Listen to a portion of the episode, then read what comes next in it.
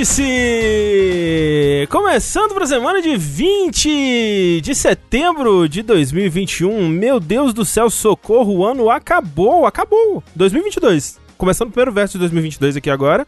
O seu podcast que é 306 edições. É a sua fonte principal de informações sobre viagens interplanetárias, exploração espacial, os mistérios do cosmo e do universo. E para isso, estamos aqui com uma bancada dos alienígenas mais excêntricos da Via Láctea, Eduardo Sushi. Olá.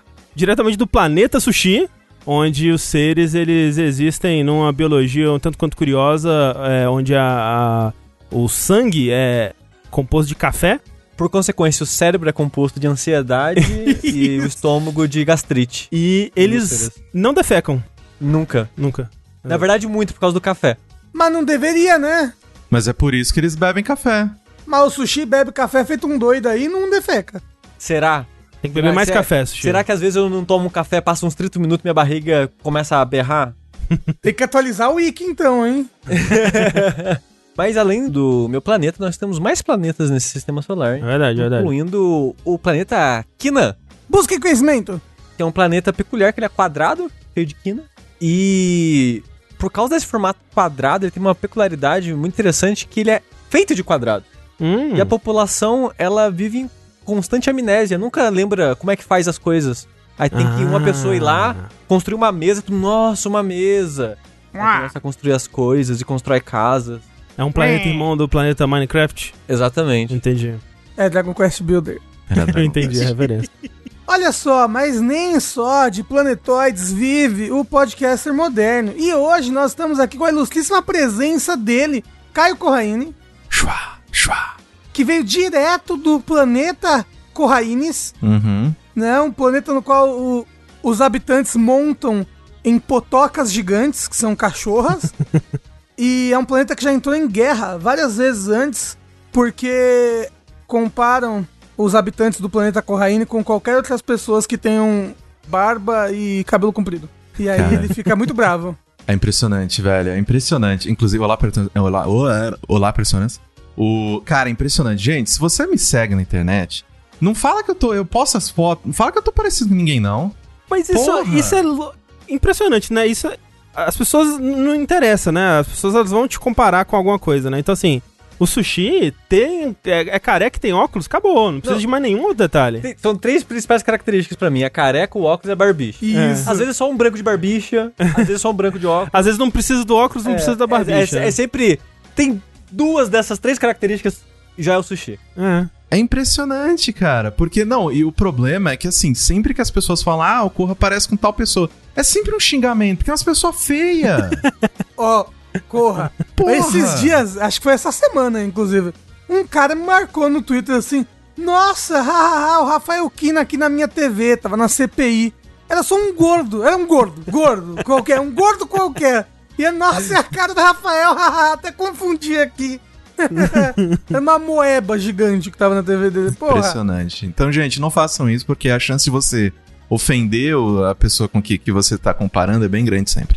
Ah, E assim, se você fizer com o Rafa, é uma receita do bloqueio. Você já está bloqueado, sinto muito. Ó, eu, Exatamente. eu não bloqueei essa pessoa, porque eu achei que não Uau. tinha sido de todo mal, mas eu não curti o post. é pra ela saber que ela tá errada. Mas pô, um exemplo disso é a criança que confundiu ele com o Papai Noel. Ele bloqueou na Isso, hora. É verdade. Bloqueou. Não, essa verdade. criança nunca saiu viva daquele shopping, vocês sabem. Escutem essa história em algum linha quente perdido aí no passado. Mas Três enfim. anos atrás. Exato. E finalizando aqui o nosso quarteto do Vértice de hoje, eu preciso apresentar aqui o nosso querido André Campos, Sou eu. do planeta André Campos, que tem os seus campineiros, né? São as, as os habitantes ali, cujo linguajar é, utiliza até hoje expressões como rapadura é doce, mas não é mole não, sejam bem-vindos, mas, venham, mas venham na maciota, Aham, tô na aham, área, se me derrubar é pênalti, Aham. e a polícia ela não usa arma de fogo porque todo mundo atira bola de energia quando faz assim com o dedo. Entendi todas as referências. Muito obrigado. Verdade. Eu tentei sair do, do normal de franguinho e Saiu pro do outro franguinho. normal. E É pro outro, outro normal que é Yu Hakusho. Mas como você percebe, Cor, você já não faz parte do, do jogabilidade há o quê? Uns três anos já? É, Talvez. desde 2017, quando eu entrei. Desde não, quatro anos já, então, quase. Socorro. É, e as, as referências ao sushi continuam sendo com não cagar, né? Sim. É, e só faltou um canibalismo, assim. Canibalismo é da- das antigas, né? A É, gente já deixou ele. Já caiu em desuso já já. caiu um pouco em desuso. Mas enfim, Platinar. platinar. tem- Platinar sim. é Pô, tem que ter- eu tenho que fazer mais abertura sobre platinar, é verdade. Era o, pla- o planeta Platina, ia ser o planeta Isso. do sushi. Sejam bem-vindos, então, a mais um episódio do Vértice. Esse, como vocês podem perceber, é um vértice de número par. Isso significa que nós vamos falar sobre os joguinhos que nós temos jogado aí nas últimas semanas. E olha só que coisa, estamos com a ausência confirmada de Tengu Maru, que não pôde participar conosco hoje. Mas, por outro lado, eis que o Bom Filho a Casa Torna. Estamos aqui com Kai Corraine, mais uma vez aqui conosco. Corraine, que, como vocês sabem aí, é o maior empreendedor de podcast do Brasil. Nossa senhora. Tô, daqui a pouco eu quero ser um, um dos primeiros a parar, a sair, sabe? tipo, alô, Luísa Trajano, velho. Compra nós. Mas só, só compra, só vem, joga aí uma grana aí pra ficar lá rendendo e eu viver disso e pronto, leva a empresa. Socorro, não aguento mais. Não, isso aí de administrar a empresa é fácil. Tranquilo. Nossa. Não, mas assim, eu, eu vou dizer que. Bom, pra quem não sabe, né, eu sou fundador e estou diretor executivo da Maremoto, que é uma empresa que desenvolve bastante projeto de podcast aqui no Brasil. Gosto do estou. É, então, estou. Eu sempre falo isso porque é pra me convencer de que um dia isso vai mudar. Aham, aham. E, né, a gente atende um monte de cliente aí, a Rede Globo, CNN Brasil, Bradesco, ah, cara, E-Banks, um monte de gente. A gente tá atendendo, tá fazendo vários projetos pra um monte de empresa legal. Só que, cara, a empresa cresce rápido demais, cara. Já tem 30 pessoas nessa porra. Caralho. Você sabe o que, que é? É porque faltava alguém pra cuidar dos podcasts no Brasil, uma empresa assim grande. Nossa senhora, gente, mas já, já deu, né? Não, tipo, vem alguém pra cuidar do meu lugar? Eu- eu- é sério, não, é sério, é muito trabalho, gente, é muito trabalho. É, é a melhor coisa que eu já fiz, mas ao mesmo tempo é a coisa mais difícil que eu já fiz. Então, se você quiser comprar, Tá aí, ó, anunciando a. OLX. É, faltou um pouco de. Um, um pouco menos de ambição, corre. Porque assim, se fosse eu, é, como CEO da Maremoto. Ah, tem três podcasts? Ah, tá bom, né? Três podcasts é bastante. Ninguém precisa de mais que três podcasts. Vamos parar nos três podcasts e aí fecha. Ia chamar Marolinha Podcast. Nossa. Isso, é. Não, mas, mas é engraçado porque, tipo, a gente agora, a gente passou, acho que o último mês, a gente publicou coisa de 170 episódios de podcast. Eu paro e falo, cara, quem que escuta? Como que existe tanta gente pra escutar tanto programa? Não é possível. É. Mas não, é. as pessoas escutam mesmo, tá, tá todo mundo de parabéns. Inclusive, Corra, você recentemente, porque podcast pouco é bobagem, você lançou aí o seu, o seu próprio podcast pra ensinar as pessoas como fazer podcast, né? É, não, é porque eu, eu, eu causo isso pra mim mesmo, tá ligado? Aquele, aquela imagem do meme que é um menino andando de bicicleta, ele coloca o cano na, Aham, na- aham. na roda da frente, sou eu. Mas sim, é, então, a gente começou tem pouco mais de um, dois meses com os originais Maremoto, né, que são é, esse selo com os, os programas que a gente faz dentro de casa e tudo mais, porque uma coisa que eu percebi é que uma das coisas que eu sempre converso assim com muitos dos clientes, algumas pessoas que vêm bater papo comigo em relação ao trabalho e tudo mais, eu sou completamente contra a dinâmica do gatekeeping, sabe? De tipo de Uhum, uhum. não, eu tenho a informação, eu tenho os segredos, você me paga, eu, eu mostro pra você e é isso. E, na verdade, eu, eu não gosto de ser assim, sabe? Tipo, Uhum. eu só cheguei até aqui porque um monte de gente me ajudou. Um monte de gente me pegou pela mão, me ensinou, me mostrou que era o que, que era legal, o que, que não era legal, e eu acho que eu preciso devolver. Então, a É minha forma de devolver é tentar desenvolver um conteúdo rico para as pessoas. Então, a gente tem atualmente dois programas que estão sendo publicados, idealmente são três, mas esse terceiro a gente ainda está definindo o, o formato, etc. Mas a gente tem o Estaleiro, que é um programa Uhum. quinzenal, que é justamente esse que o André mencionou, em que eu pego perguntas do nosso Puquete, né, do Curious Cat, e respondo. Então é pergunta de produção, pergunta de edição, pergunta de, é, de tudo quanto é coisa envolvendo ali o desenvolvimento de, de podcasts. Então é um programa que eu respondo as perguntas das pessoas e também o pessoal manda o podcast deles pra mim, aí a gente ouve ao vivo, eu dou uns toques, falo, ó, tá vendo essa transição aqui?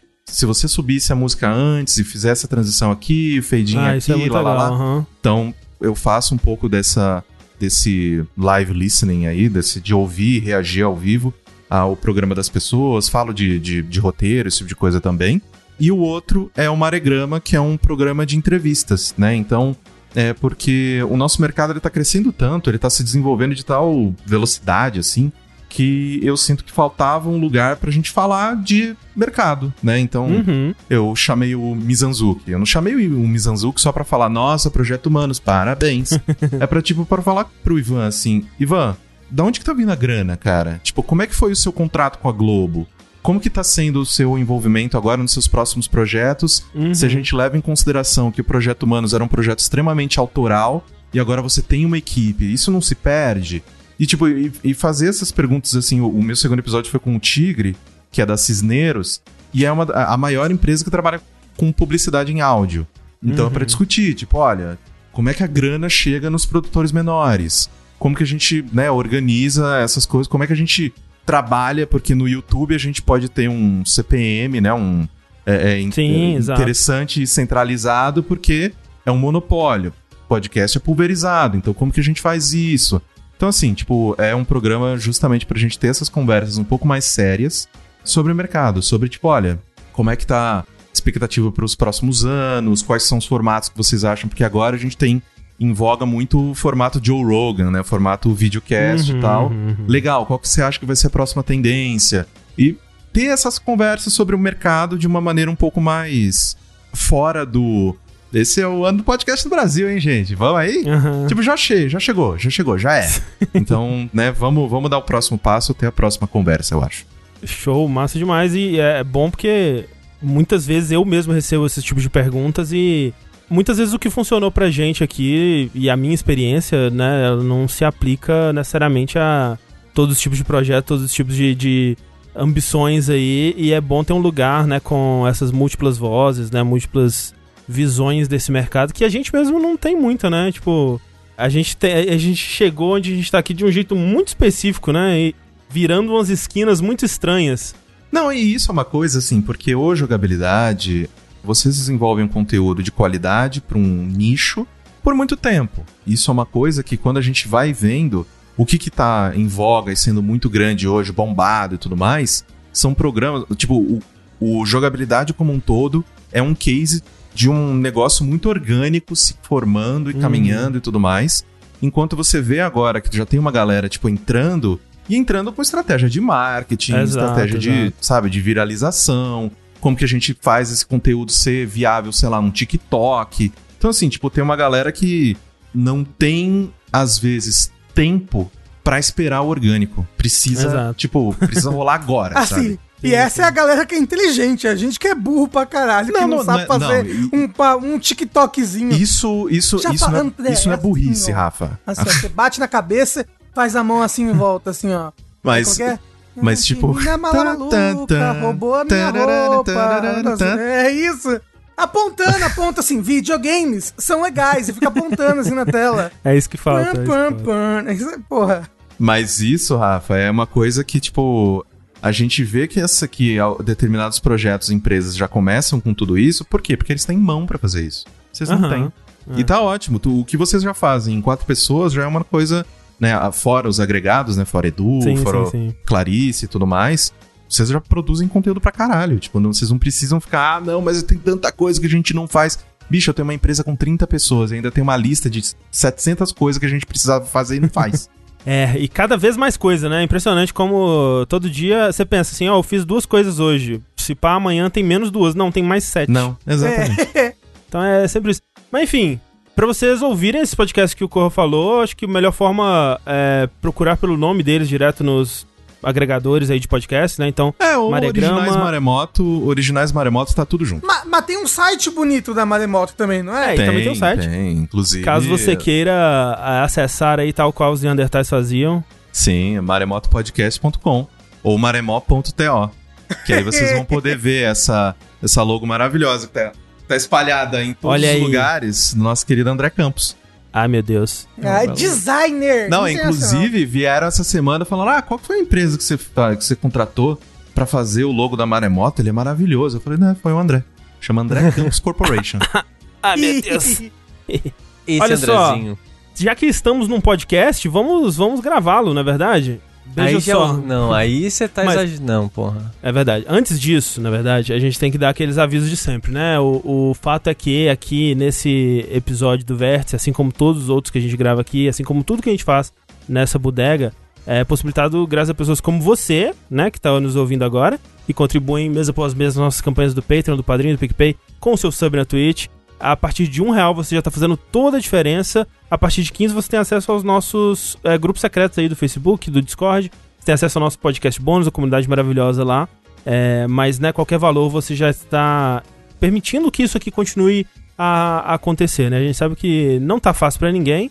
é, então a gente agradece especialmente mais ainda a quem continua com a gente nesse, nesses períodos aí. Não, lembrando que se você às vezes tem um Prime aí dando mole, você assina algum serviço da Amazon, você pode dar esse Prime pra gente, pra ajudar a gente aqui. É uma ajuda que é, é- é- é uma ajuda que a Twitch tá fazendo a questão de diminuir cada vez mais aí o retorno dela, mas ainda é uma ajuda. A gente agradece muito. E é aquela coisa, se você já tá dando seu sub pra alguém ou pra gente mesmo e quer ajudar ainda mais, olha só, o mês de setembro tá acabando, mas é o September, né? Onde os subs normais saem com desconto. Dá pra pagar, tipo, um ano de sub pra. Dá. Dá, Dá? dá. Dá. Ou você pode dar um sub também de presente, né? Que é É. algo que a gente tem visto muito acontecer. E a a gente agradece demais a generosidade das pessoas, né? Estão dando aí literalmente centenas de subs. Eu acho um absurdo, mas muito absurdo. obrigado é, a, quem, a quem faz isso, quem ajuda da forma que pode aí. Ah lá, ah lá, ah lá, ah lá. Olha aí, tô falando, Obrigado, Pulga. Estamos falando aqui, acabou de, de dar 5 subs aqui o Puga GTR. Muito obrigado por. Muito obrigado. E aquele lembrete de sempre que a gente grava isso aqui ao vivo, nas segundas-feiras, às 8h30 da noite, né? No nosso canal do Twitch, twitch.tv jogabilidade. E depois é editado e se torna um podcast de fato, né? Que você pode ouvir onde quer que você escute podcasts aí. No seu Spotify, no seu Apple Podcasts, Google Podcasts, o seu aplicativo favorito aí. É só procurar lá por jogabilidade que você vai achar não só o Vértice, mas os outros podcasts da casa também. Que são bastantes, hein? Tem vários aí. Inclusive, gravamos recentemente mais um 10 de 6 horas. Meu Deus do céu, socorro. Não aprende nunca, né? Não. E fica a, a informação que os foras da caixa também são ao vivo Ah, é agora. verdade, né? Olha só, muita gente ficou surpresa, porque a gente realmente não fez muito trabalho em avisar antes. Não. Mas semana passada a gente gravou o primeiro episódio do Fora da Caixa ao vivo e a partir dele agora todos serão gravados ao vivo. Fora da Caixa é quinzenal, então essa semana não vai ter, na semana que vem tem de novo. Então vai ser às quartas-feiras, 8 e meia da noite. Então segunda-feira, toda semana é o Vértice e quarta-feira, quinzenalmente, o Fora da Caixa aí, né? Pra saber exatamente quando vai rolar, a gente avisa... é, No Twitter, basicamente. basicamente. Mas é, dá pra fazer aquele cálculo assim, né? Se foi essa semana, pula. Sim. É, enfim, Só quando não é, né? De vez em quando não é. é, de vez em quando não vai ser, de vez em quando vai ser quinta, de vez em quando vai ser sexta. Mas, é, né, vamos trabalhar com o ideal aqui. Exato. E vamos lá para os joguinhos, porque tem muitos joguinhos para serem comentados É um hoje. ma- uma maremoto de jogos. Eu não, Maremoto sei- de eu não sei vocês, mas setembro saiu tipo uns 30 jogos que eu queria jogar. É, Joguei um. Eu não sei o que vai acontecer, não. Tem vários jogos que eu quero jogar que simplesmente não, não, não há tempo disponível, sabe? Eu, ao- conforme o ano vai passando, jogos que eu tenho interesse, mas não consegui jogar, eu vou colocando numa listinha. Pra tentar jogar em dezembro, quando a gente faz meio que uma pausa, pra tentar jogar os jogos que a gente não jogou pra gravar os melhores do ano.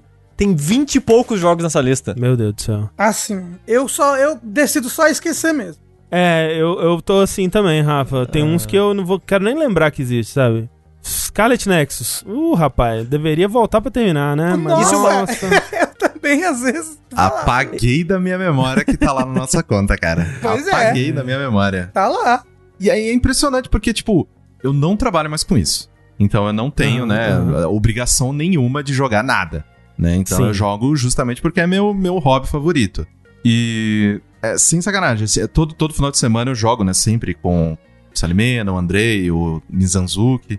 E, cara, eu tava vendo lá, eu tenho, tipo, 140 horas de Rocket League. Caralho! Tipo, é isso, sabe? Porque é isso que a gente joga. O resto da semana eu tento jogar uma outra coisa ou outra, mas eu falo, ah, ok, final de semana vai ser Destiny e Rocket League. Tá justíssimo, então. O importante é se divertir. É, exato. Sem matar ninguém. E fiquei sabendo que você também jogou muito aí um tal de Deathloop, né? Já vamos até começar com ele? apaixonado. Vocês acham? Podemos então, vamos começar com Deathloop. Então vamos lá. Quem jogou? Quem jogou Deathloop? Eu, você e o, o Sushi um pouquinho? Eu joguei umas três horinhas. algo Ah, assim. então nem começou o jogo. Tá, vamos lá. Deathloop. Isso, é- cara, como é que eu começo isso? Porque eu quero começar. eu já sei como é que eu vou começar. Eu vou começar puto, ok? Aham, Vou começar aham. aqui brabo, porque a gente fica bravo e a gente morre mais cedo. Então é isso que a gente quer. Mas, cara, é impressionante. Não sei se você concorda comigo, André. Que eu fiz um. Eu, eu fiz uns comentários na semana passada no Twitter falando que, na minha opinião, Deathloop tinha sido vendido muito mal pela campanha de marketing dele. Uhum, uhum.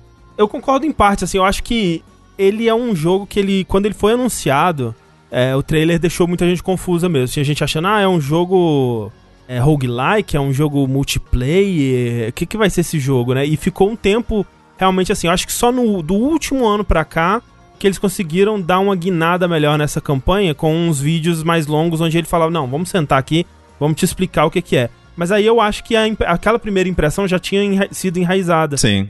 E ou muita gente não viu esses vídeos mais novos, ou, tipo, já tinha. Ah, eu- é um roguelike multiplayer, não, não é um algo que eu quero saber, Aham. então não vou nem dar Sim. atenção. Ó, eu vou dar o meu exemplo que é. Eu normalmente não gosto de ver esses trailers de quando o jogo tá perto de lançar, porque eles revelam muita coisa. Uhum, Sim. uhum. Então, é, os trailers desse ano de Deathloop eu não vi, nenhum. As minhas impressões de Deathloop são tudo dos trailers do ano passado pra trás. E eu acho, assim, que algumas decisões do marketing desse jogo, pra mim, foram meio que um desserviço em relação a ele, porque eu só parei e tive certeza de que era algo que eu iria me interessar quando começou a sair review. Quando Hum. ele começou a, a, a estar nas mãos dos, do- dos jornalistas, né, do- dos influ- influenciadores, etc. E a galera começou a falar, falou, cara, é um novo Dishonored, com uma história que é mais legal. Só.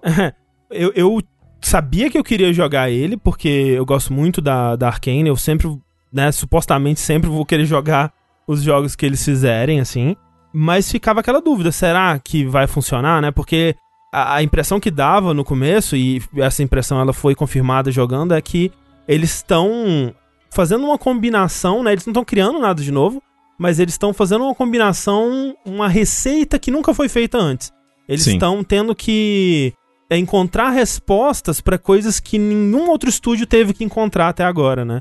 Então é um jogo que ele é muito ambicioso nesses conceitos e eu acho que por isso ele se vendeu mal também, porque não tem, não tem a receita de como vender um jogo desse tipo, né? E- Sim. E, o próprio é, Immersive Sim, né, que é o gênero que a Arkane se dedica aí, é, né, desde sua, sua criação, é um gênero que é muito difícil de vender no geral já, né? É um gênero que nunca foi um sucesso de, de público, né? É, apesar de ser um dos, dos tipos de jogos mais legais, assim, por algum motivo ele nunca encontrou muito público, né? E, e eu- talvez seja pela dificuldade de explicar o que que você Qual é a graça, qual a né? graça, né? O que, que você vai fazer, Sim. como que isso vai funcionar é, numa campanha de marketing curta, né? Sem, sem você.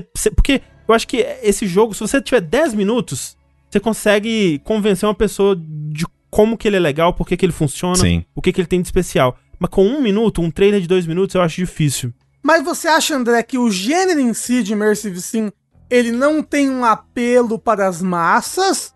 Ou então você acha que pro tanto de investimento que é necessário para fazer um jogo bom desse tipo, um público bom para ele não é bom o suficiente para retornar esse investimento? Não sei dizer, mas assim, eu acho que é um pouco das duas coisas. Mas eu acho que, por exemplo, o Deathloop, eu acho que ele é um jogo que tem o potencial de começar a fazer esse caminho, sabe? De começar a expandir para um público maior, talvez, ou pelo menos eu tenho essa esperança nele, eu vejo um pouco disso nele. Porque ele, ele trata de algum dos problemas que eu vejo em Immersive Sim, mas a gente vai falar sobre isso. Você sabe que você sabe que jogo que tinha que tinha tudo para fazer o Immersive Sim virar um novo jogo de massa aí? Hum, Cyberpunk 2077, né? que nunca foi um Immersive Sim, É, né? ele não é Immersive Sim. Mas ele, ele poderia ter ele poderia ter vários Ah, elementos ah, Immersive Sim A esperança era que ele fosse. É, a exato. Acho que a esperança, maioria das então. pessoas Sim. gostaria que ele fosse mais Immersive Sim, que ele fosse mais Deus Ex, né? É, eu acho que o jogo que mais chegou perto disso, ou pelo menos que teve a maior campanha de marketing que eu consigo pensar, foi os reboots aí, a nova era de Deus Ex. É, é. Na, na É, época, porque- pelo menos. É, o primeiro, o Human Revolution, no PS3, teve um- uma campanha de marketing Foi, foi, fodida. é verdade. É, o segundo foi meio largado às moscas, né? Mas olha só, antes da gente passar pro jogo em si, uma coisa que a gente sempre. Eu acho que é importante a gente falar, porque sempre surgem pessoas que. Acabou de surgir no chat, inclusive. É, é, o que, que é um Immersive Sim, né? Eu acho que é um. É um, um termo que, para explicar esse gênero que ele não é muito descritivo e as pessoas ficam confusas. Então eu peço para o Sushi. Sushi, me explica o que é um Immersive Sim. O Immersive Sim, ele é estranho de explicar mesmo, e às vezes eu vou falar aqui as definições, os elementos que formam o gênero, e vai falar, ah, mas Um monte de jogo é isso aí. Isso é outra coisa. É. Isso é aquilo. Porque é uma combinação tão específica que é tipo, sei lá, Souls-like, se você considera Souls-like um gênero. É um gênero que é formado por elementos muito específicos. Uhum, uhum. Ah, sei lá, tem que ter esquiva, estamina, item de cura que recupera de tatatã, checkpoints assim, a Uhum. morte ser levada em conta. É um pacote de coisas que quando começam a replicar é, jogos semelhantes, esse pacote meio que vai andando junto, né? O Immersive Sim, ele é meio que tem uma origem muito parecida, né? É um gênero que começou. Eu acho que em teoria começou lá no último Underworld, mas acho que o, o jogo que meio que formou o que ele é mesmo foi o primeiro System Shock. Uhum. E aí foi, tem o System Shock 2, aí tem Deus Ex, aí tem Chief, esse- Bioshock. Bioshock. Só que no começo esse gênero, ele acabou ganhando esse nome pelo quão imersivo o jogo era na época. E essa imersão se dava por causa da, do quão sistêmico e interconectado era o jogo. Então você podia fazer muitas coisas absurdas de. Ah, se eu. Tipo, Zelda, as pessoas. É, semelhantes do que as pessoas pensam em Zelda Breath of the Wild hoje em dia, de. Ah, sério, se o raio ele passa numa coisa metálica e se eu encostar uma espada na outra, o raio vai passando. Se eu ligar 50 espadas ligando uma puta que pariu a outra, será que eu vou resolver esse puzzle? Você resolve. Então o Immersive Sim ele começou fazendo esse tipo de coisa na época, com o que dava pra fazer na época, de sistemas interconectados, imersivos, e que muitas vezes era focado na liberdade do jogador de interpretar as possibilidades e resolver a, a situação do, do jeito que você achar mais interessante, dadas as ferramentas que você tem. Só que essa é a ideia mais ampla possível.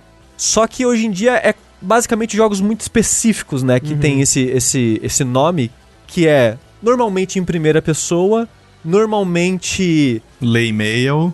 lei meio é, É, lei muita é muito história, é, importante. muita história contada através do ambiente, em documentos, em e-mail, em audiologs. Diga-se de passagem, System Shock popularizou a parada de escrever sangue na parede, né, de Uhum. audiologs, tudo essa porra começou no System Shock, e isso é um elemento que tem pra Immersive Sim até hoje. É, e aí misturado com essa coisa que você falou, né? De muitas vezes é um jogo que ele te permite jogar em estilos diferentes, né? Ou com stealth, ou com ação, ou misturando os dois.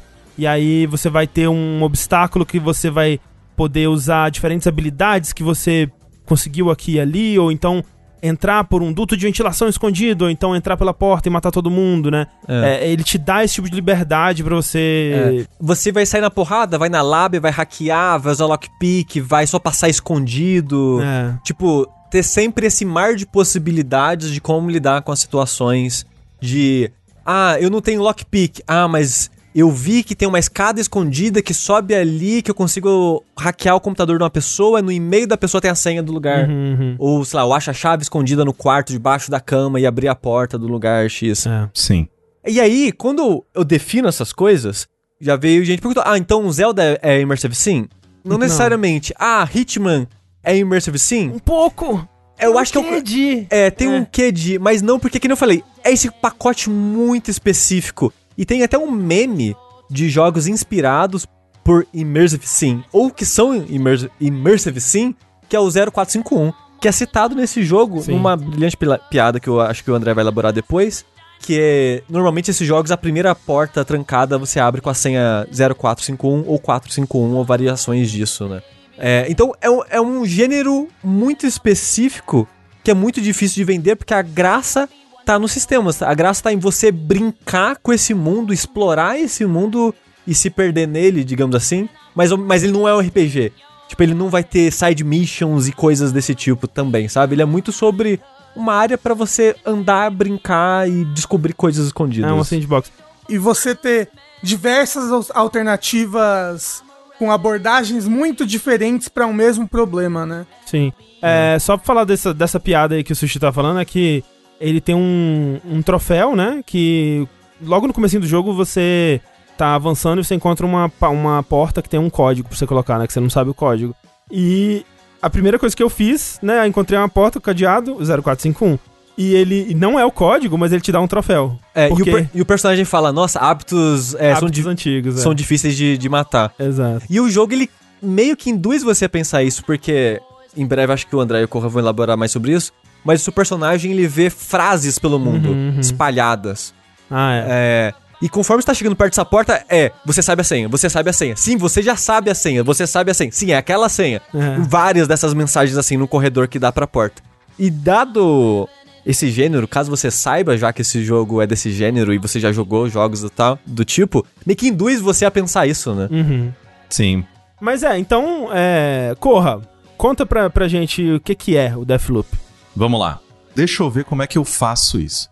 Se você tá interessado em Deathloop, eu recomendo que, se possível, é foda, porque se a gente vai tomar uma decisão, é uma decisão financeira, principalmente levando em consideração que a gente tá numa crise do caralho, tem presidente querendo destruir o país e o real não vale nada, é foda eu falar aqui pra você.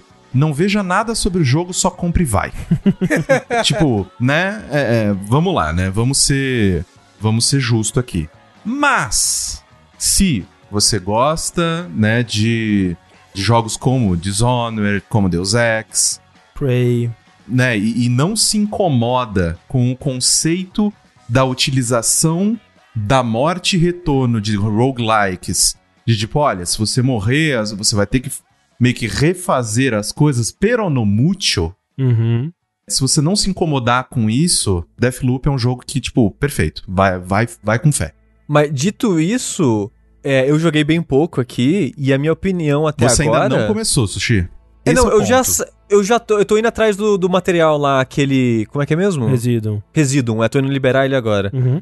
Então tem coisas mecânicas pra eu liberar ainda dentro Uhum. do jogo. Mas a minha opinião sobre a morte, eu já fiz alguns loops, é que não precisa se preocupar muito com isso, sabe? Ah, não, de maneira nenhuma. É, ele- não é um roguelike, ele não vai ter essas coisas de roguelike, ele não é procedural, as coisas estão sempre no mesmo lugar, vão- são sempre as mesmas coisas, os inimigos estão no mesmo lugar.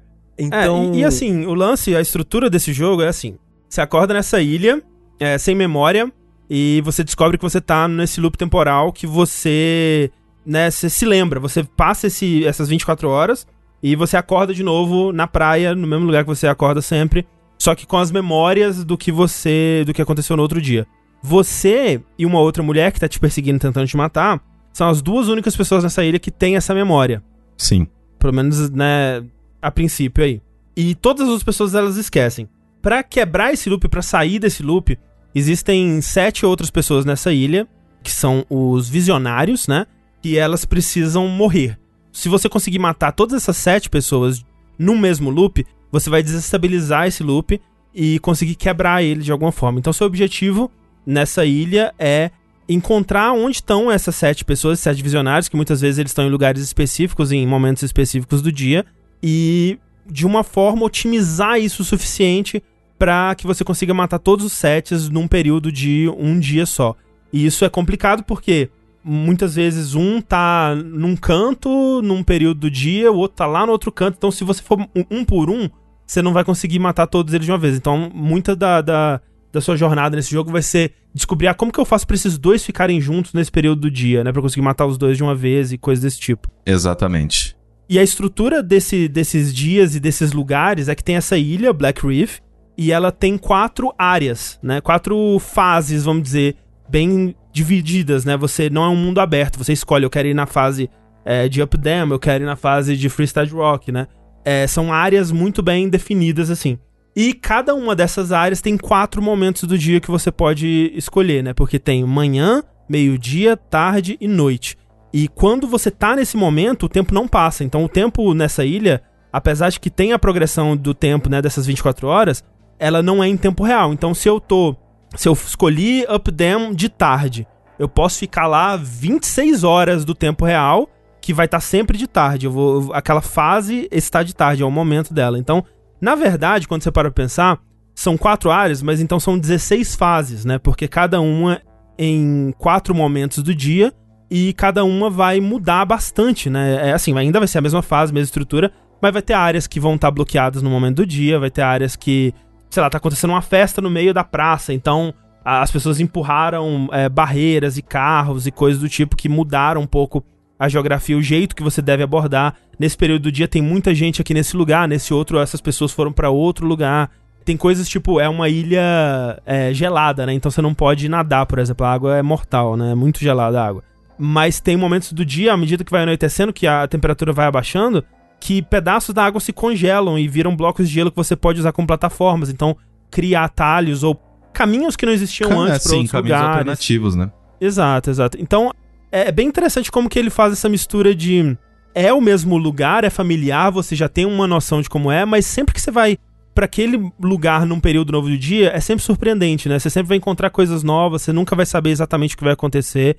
Então é um, um equilíbrio interessante desse tipo de, de coisa. Porque é, esse tipo de jogo, né, o Immersive Sim, é um dos poucos problemas, é que é um, é um dos meus gêneros favoritos, mas um dos problemas que eu vejo nele é que às vezes é muito intimidador fases novas, né? Porque esses jogos, eles muitas vezes são. É, na maioria dos casos, eles são divididos em missões, né? Em, em, em, fases que vão te apresentar uma, uma grande nova área que você vai ter que estudar ela, entender como ela funciona, para então tirar proveito dela. É parecido com as missões de um Hitman, por exemplo, né?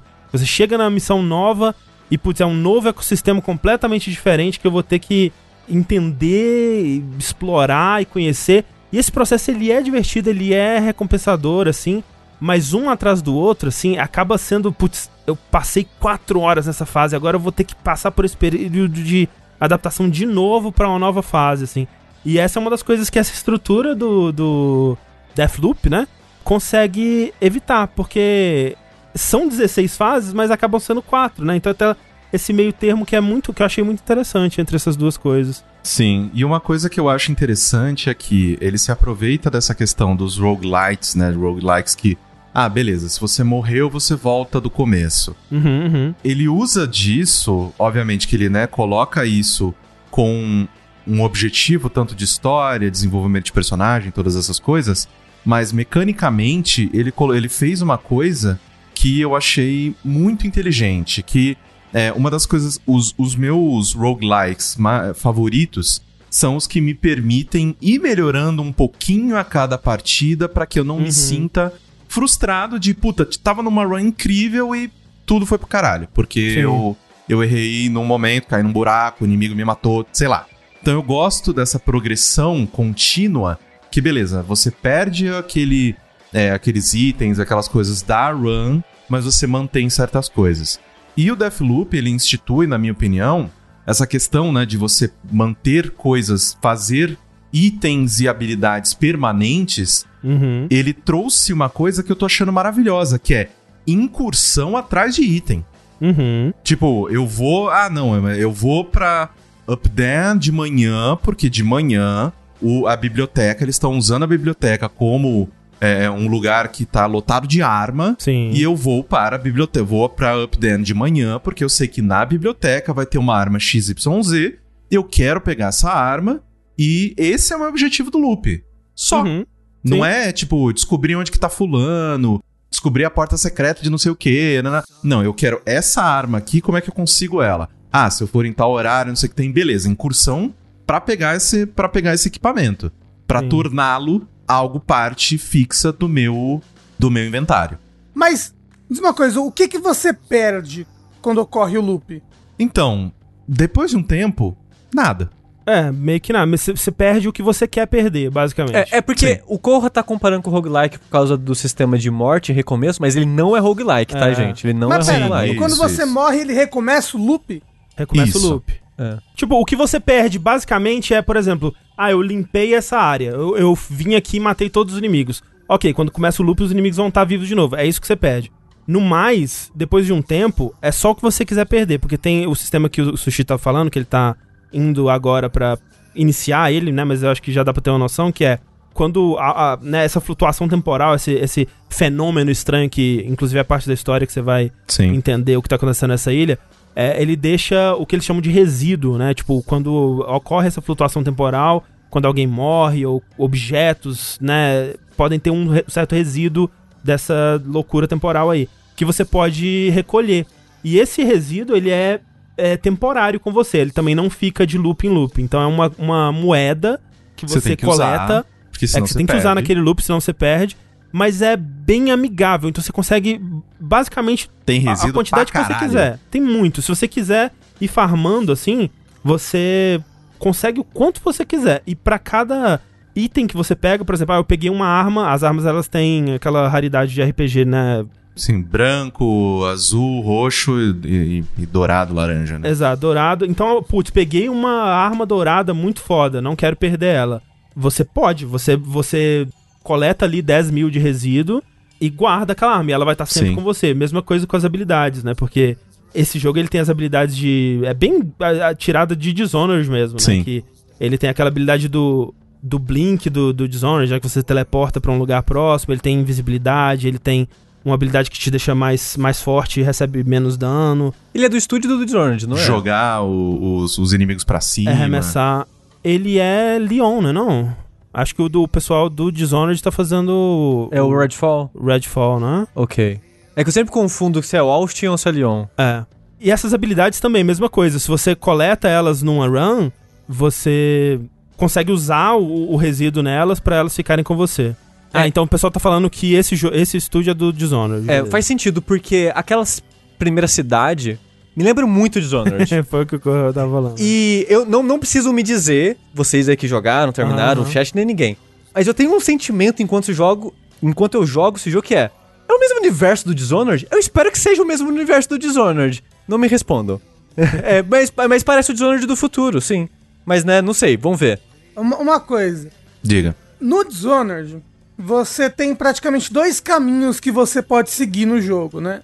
Três, se você contar um caminho intermediário entre esses dois. Que é um caminho. a lá.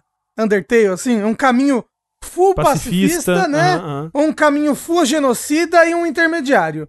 Eu sempre prefiro a história, e porque, né, a história que tem o melhor final e tudo mais no Dishonored, de tentar fazer o caminho full pacifista. Apesar de ser muito mais divertido você ser genocida, né, no, no Dishonored. Sim. Tem as habilidades superioridades e cortar a cabeça de um e blá blá blá. Mas você passar o jogo inteiro sem matar uma pessoa é muito irado. É, então, pra mim, é para mim, esse que é o lance. Eu não acho mais divertido jogar no, no Genocida, né, no Dishonored. Pra mim, o, o, o que é divertido no Dishonored é passar a fase sem que ninguém saiba que eu estive ali. É o fantasma, é. É. Ma- Mas uma coisa é, você tem habilidades, magias muito legais no Dishonored. Magias pra matar. Sabe, magia pra vou summonar um, uma montanha de ratos aqui pra comer a pessoa, sabe? Sim. É divertido. O negócio é, é isso que faz o boa parte do immersive sim do Dishonored, né? Você Uhum.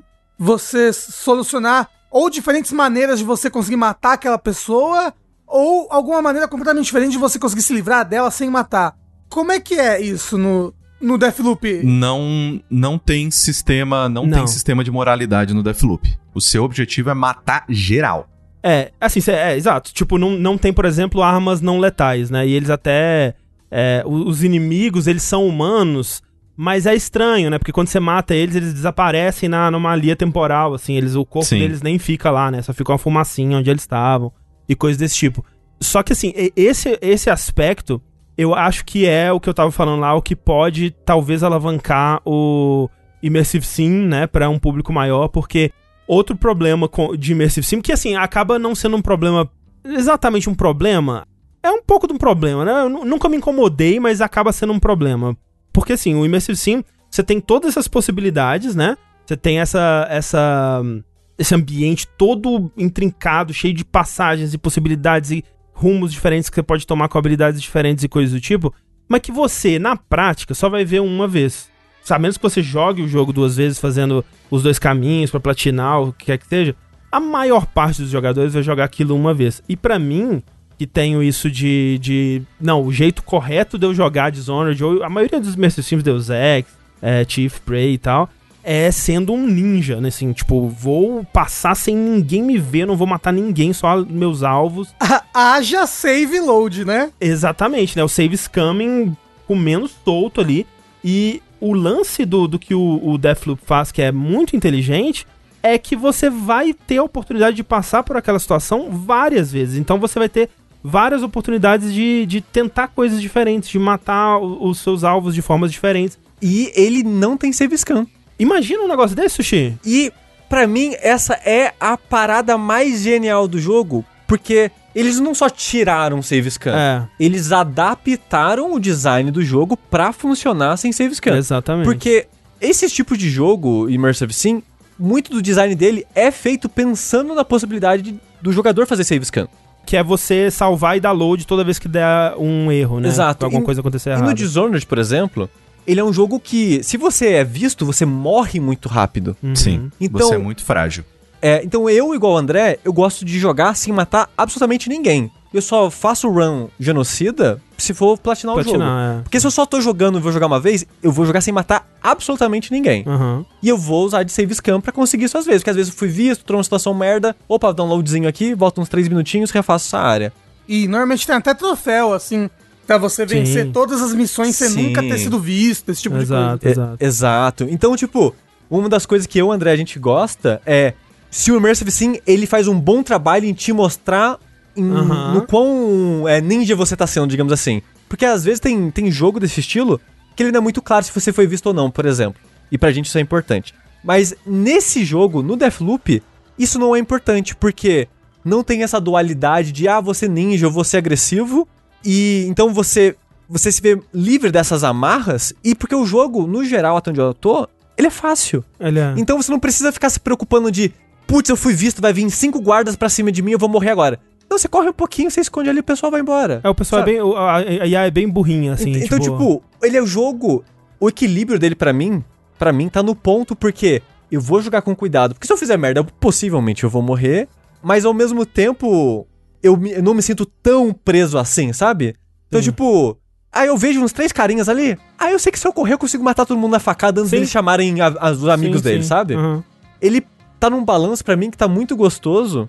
É, mas ao mesmo tempo eu, eu- ainda vou com calma, ainda presto Uhum. atenção, ainda observo o cenário. E tem a parada da moça te perseguindo que também coloca um Isso, pouquinho de tensão sim, nisso. Sim, a gente vai. Eu acho que é interessante a gente colocar também todas essas questões de que, antes da gente começar a falar do multiplayer, pra mim, assim, é- é, eu não tô, obviamente, né, tipo, anotando e tenho a lista e não sei o que tem, mas eu, eu acho que Deathloop é a melhor coisa que eu joguei esse ano. Principalmente pelo tanto que ele me diverte em relação. Tipo, eu amo o Dishonored, né? Então eu acho que Uhum. é uma coisa que é muito a minha geleia. Só que ao mesmo tempo, ele me coloca esse- essa questão de a história do Deathloop, ela tá me interessando demais e os personagens, eles são tipo carismáticos o suficiente pra eu entender a interação deles e me interessar pra caramba nessa interação. Porque Uhum. como o André mencionou, você tem esses quatro horários, né, manhã, meio-dia, tarde, noite, pra né, matar essas, essa- essas pessoas. Só que isso não é, não é de uma maneira orgânica. Você vai alterando ali as coisas Uhum. pra que essas pessoas se trombem ou descobrir quando elas se trombam e etc Sim. e tal. E isso que o Sushi falou, a Juliana, que é, né, a, a- porque tem essas é, esse- esses dois personagens, né, o Colt, que é o cara que você controla principalmente, e a Juliana, que você também controla. Mas são modos diferentes de jogo, né? Porque Sim, sim. as duas únicas pessoas que lembram do que tá acontecendo, né, que entendem que isso é um loop e que dias estão passando, que estão acumulando conhecimento com o que tá Uhum. acontecendo, é você e a Juliana. A Juliana até mais que você, né? a Eu- Juliana bem mais né? que você, porque É. você parece que se acorda no meio de tipo, caraca, eu já tava, já tava tentando quebrar esse loop tem muito tempo, só que aconteceu alguma coisa e aquilo pff, deu um bug É. e eu perdi dali pra trás.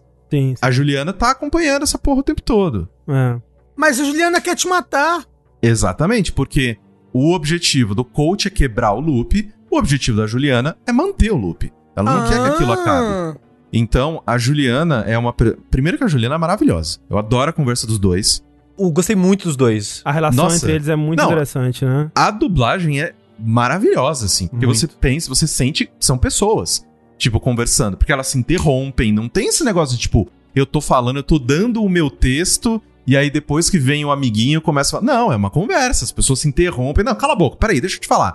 E, e é isso o tempo todo, né? E, e é aquilo que até a gente comentou quando a gente tava falando do 12 Minutes aqui, né? Que no contexto de um time loop, onde você sabe que você tá num time loop e a morte não tem o significado que ela tem na, na, né, no nosso, na nossa realidade, é, muitas coisas são diferentes. Então eles conseguem ter, é, ao mesmo tempo, essa rivalidade onde eles estão se matando e ao mesmo tempo ir desenvolvendo uma, uma amizade, um respeito ali. E, e aquela. Acaba que não é aquela coisa tipo, eu vou te assassinar, eu te odeio. É mais tipo, ah, quem vai conseguir dessa vez? Vamos ver, né? Tipo, é quase um esporte, né? Fica sendo quase uma brincadeira entre os dois. Exatamente. E também porque dá uma impressão de que os dois têm uma história antes daquilo, né? Aham. Sim, sim. Não só os dois, mas todos os, né, as peças-chave do, do jogo têm uma história antes do que tá acontecendo. Então, eu adoro ver as micro-histórias das pessoas de tipo, ah, esse aqui tá afim dessa. Ah, mas esse aqui tá dando em cima. Então, peraí, como é que eu faço pra essa da- prestar atenção no convite que esse cara fez pra Uhum, pra ver se uhum. eles se encontram? E você faz isso meio que adaptando também, tipo, é, mexendo e conhecendo o cenário, descobrindo é, lugares secretos e pegando, tipo, né, passwords pras portas, né, né? Sim, sim. Só que você faz isso com o objetivo de que eu quero que vocês fiquem juntos pra eu matar vocês. Ah, tipo, não é que porque eu quero lindo. ajudar alguém. Eu quero matar vocês. Uhum. Você, você diria que você se sente imergido no jogo? Opa. Aí você tem que responder sim. Sim. E aí, o. Parabéns, Rafa. E o. Mas voltando à questão da Juliana, que isso era uma, uma coisa que era muito foco nos trailers. Eu ficava meio tipo, peraí, o que, que tá acontecendo? Como assim? É todo jogo, eu vou estar sempre o tempo todo tentando passar da fase, a Juliana vai estar atrás de mim e tal, não sei o que tem. E uma, isso é uma das coisas que eu mais senti que não é tão bem explicada antes do lançamento É, do eu jogo. não tinha entendido como é que ia ser também, não. é. A Juliana, você pode escolher. A Juliana pode ser outro jogador, ou você pode jogar um jogo single player. É, e você pode escolher também, tipo, qualquer pessoa ou só da minha lista de amigos. Só da minha exemplo. lista de amigos, exatamente. É. Porque se a Juliana fosse o tempo todo qualquer pessoa, poderia ficar bem frustrante de que qualquer mínimo avanço que você faz pode ser né, atrapalhado pela entrada da Juliana. Mas o que, que é a Juliana? A Juliana é um outro personagem, igual o Coach. Eu ainda não joguei muito com ela, porque eu quero primeiro terminar a história pra depois é, começar a brincar no multiplayer. Mas a Juliana é um personagem igual ao coach, só que a diferença é que o seu objetivo é encontrar o coach daquela fase e não coach, né, de, de, de- o cara que te rou- rouba o teu dinheiro pra falar que ele para fingir que ele tem. Ela entra na fase com o objetivo de te matar e ferrar o teu loop. Mas Uhum. quando você mata a Juliana, você consegue as habilidades dela, você consegue as- a arma que ela tá usando. É sempre É. uma coisa muito boa quando a Juliana bom. invade o teu mundo, porque, puta, vou comprar, vou pegar um upgrade agora. É nóis, vem, filha da puta.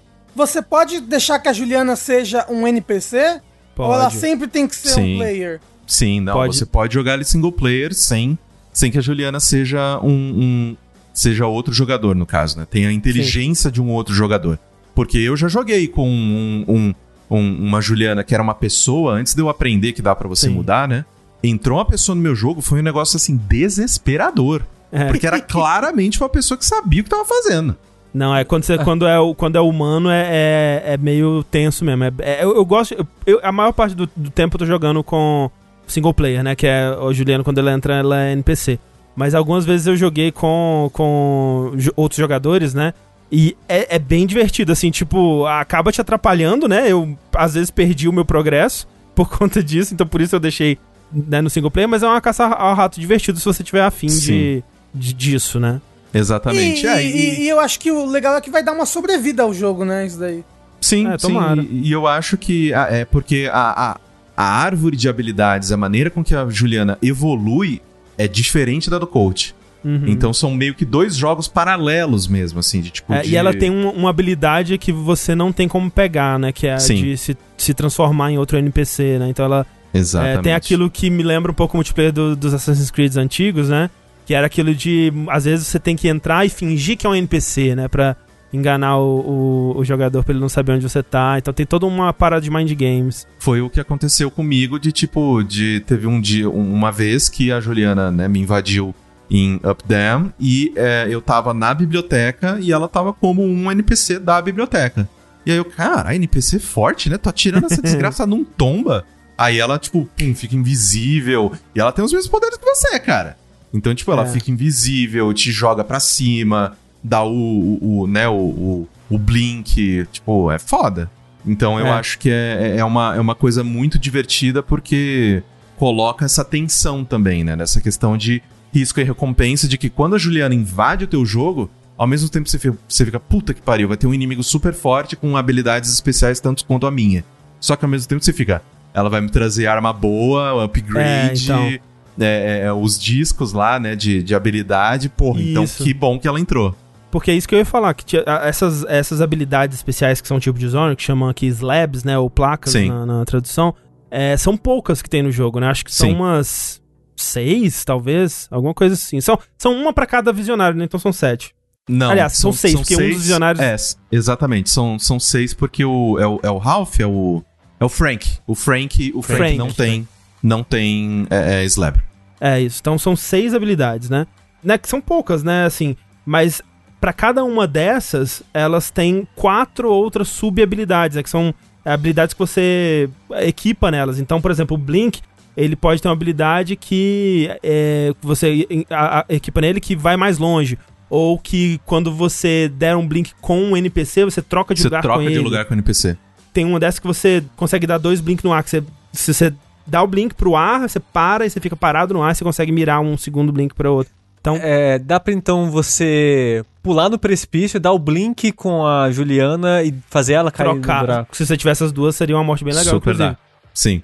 Mas então, é, para cada, cada essa, dessas habilidades extras que você pode equipar, é, você tem que matar de novo o visionário que tem ela. É como se você estivesse coletando aquela habilidade pela segunda vez. Então você pode ou farmar isso, ir lá e fazer a morte daquele visionário várias vezes, ou justamente com a Juliana, porque cada vez que ela que você mata ela, ela vai dropar alguma dessas habilidades, porque ela tem o, o, o loadout dela também. Cada vez que ela vai tentar te matar, ela tá com um conjunto de habilidades aleatório ali que ela escolheu, né? Ou que o jogador escolheu, é, né? Com base na preferência. Então, é muito interessante como que eles fizeram isso, né? Que te incentiva, é sempre, ou pelo menos na maior parte do tempo, né? Antes de você pegar todos os upgrades, é sempre emocionante e, e vantajoso você lutar, né? Porque você também, se você não quiser lutar, você pode correr, hackear a anteninha, né? Que ela trava a sua saída da fase e só sair da fase sem matar ela e foda-se. Mas é, é vantajoso, né? Você lutar. Exatamente. É, estão dizendo ali que a, que a Wendy também não tem o é coisa. verdade. É que, é que nela você pega a habilidade de, né, de manter as coisas. Isso, é. É, permanentes. Você pega o Residuum, isso. Exatamente. Então ela não tem. É. pro- Ela tem o, o, o poder dela, que ela divide a consciência Sim, dela né, em, várias, em várias cópias. Mas, Mas você como copiar, jogador, né? não pode usar isso, né? Isso, isso. Eu- eu agora que a gente falou um pouquinho do gameplay e tal, eu posso falar do aspecto que eu mais gostei no jogo até agora? Hum. Eu não sei se vai render até o final, pelo que o Colo tava falando, imagino O que sim. estilão dele. Não, o mundo mesmo. Uhum. Porque, por exemplo, o comecinho do jogo, uma surpresa, acho que a gente vai falar disso, o jogo ele é bem guiado. Eu achei que ele ia ser tipo modo Sim. caralho, foda-se, se vira. Sim. Mas isso eu acho, eu acho positivo e a gente já fala disso. Mas o comecinho do jogo, ele é meio tutorial de... Vem nessa área, você tem que ir só naquele lugar, mas se quiser você pode andar. Aí depois você vai naquele lugar, mas se quiser pode andar. Então ele vai te ensinar é, um pouquinho de cada área, vai te ensinar dos dias, né? Meio que um tutorialzinho, sabe? É, tipo, o a- primeiro loop, assim. É, é bem que isso. As duas primeiras horas do jogo são bem guiadinhas, assim. É um Sim. tutorial, É. porque ele é um jogo que. É, E ele precisa disso. Exato, Ele todos os sistemas deles fazem Tem sentido conteúdo, sim. hein? Puta que eu parei. Ele, ele tem, ele tem um- muita coisa que ele precisa te explicar. E ele Exato. precisa que você entenda, porque senão, tipo, ele não consegue te pegar na mão e falar, vai, filhão. E ele é martela, tem muito conteúdo que ele. Entre as áreas, você tem meio que um momento meio de, de acampamento, né? Tipo, ah, você vai trocar equipamento, você vai, sei lá, esperar a hora passar, se, pra qual área você vai. Eu, que eu falei, eu tô com umas 3, 4 horas de jogo e ainda aparece mensagem lá, tipo, olha, não esquece da hora, hein? Você É. pode, você pode pausar a hora se quiser, hein? Olha, aquele lugar, talvez você queira ir naquele lugar, talvez você queira ir no outro. E tipo, olha, essa aba aqui é das informações que você já coletou. E tipo, ele já me falou isso, mas ele continua repetindo. Uhum. E eu entendo que pode ser chato, eu acho chato às vezes, mas é muito importante que, que ele martele esses aspectos pras pessoas. Porque talvez, é, talvez a coisa que a gente não leva em conta é tipo, ah, Codex, ah, sei lá, foda-se, eu só jogo videogame sem ler essas porra. Não, aqui você tem que ler, você tem que prestar Tem que atenção. ler. E o jogo ele precisa te lembrar algumas vezes até você prestar atenção nisso daí de fato, né? É, tipo, e- ele ele tem, ele faz um bom trabalho de, de expor essas coisas, né, e deixar elas bem divididinhas assim. Uma coisa que eu gosto bastante é, é, né, a, a iconografia de para representar é, se é dia, meio-dia, tarde, noite, né, que é o, o solzinho, a posição do sol num arco assim, né? Uhum. Então, por exemplo, quero ver os eventos que acontecem aqui de dia. Você vai numa abinha ali, você consegue ver direitinho o que que pode acontecer aqui, o que que eu, o que que eu descobri que pode estar acontecendo aqui durante o dia, né? Tudo isso tá muito bem organizado, né? O trabalho de, de interface, de UI dele é, é muito bom. E ele tem que fazer isso, né? Ele tem que te segurar na mão e te explicar essas coisas, porque é tudo muito. Quando você entende, é tudo muito intuitivo, tudo faz muito sentido, todos, todos os sistemas conversam entre si, tá tudo muito bem integrado ali. Mas como a gente falou, é a primeira vez que um jogo tá juntando todos esses elementos numa coisa só. É a primeira vez que alguém tá fazendo um bolo com essa receita exata, né? Então ele precisa realmente explicar muita coisa. É, e ele tá tentando ser o mais amigável possível nessas combinações, né? Tipo, de abraçar a maior quantidade de público sem alienar. Sim. E eu acho que ele faz muitas coisas pra ajudar nisso, que nem a gente já falou, né? Tipo, ele tira um pouco do peso das fases de Immersive Sim, que às vezes você fica tipo, ai caralho, eu não sei, vai ser grande, vai ser difícil. Aqui não, tipo, só vai, só vai. Você falhou, não, beleza, você começa de novo, você não perdeu nada. Ou perdeu pouca coisa, tá tranquilo. Vai, É. brinca e se diverte. Ao contrário de do- 12 Minutes, por exemplo, você consegue pular diretamente pro período que você quer, É. né? Tipo, é meio-dia, não tem nada que eu quero fazer no meio-dia, eu consigo pular pra noite, não tem punição É. nenhuma, você pode refazer quantas vezes você quiser. E voltando ao aspecto que eu falei que eu mais gostei, foi que nessa introdução, pra quem ouve o podcast e, me- e quem me conhece sabe que eu, obviamente, eu não vou fazer o que o jogo tá pedindo pra eu fazer. Ah, sim. eu vou Exatamente. fazer todas as outras coisas que o jogo falou pra eu não fazer. Então, por exemplo, quando você chega nessa praça dessa área inicial, tem a biblioteca, que o Corra já falou que ela serve como um depósito de armas, basicamente. E tem um. meio que um, um aviso das palavras que Tipo, aparecem no ar A falando. biblioteca é perigosa, não vai É. nesse lugar. Exato, tipo, não vai. E, tipo, gigante assim na fachada. Aí você contorna, você vê que tem uma escada descendo assim. Aí quando você olha pra escada, aparece.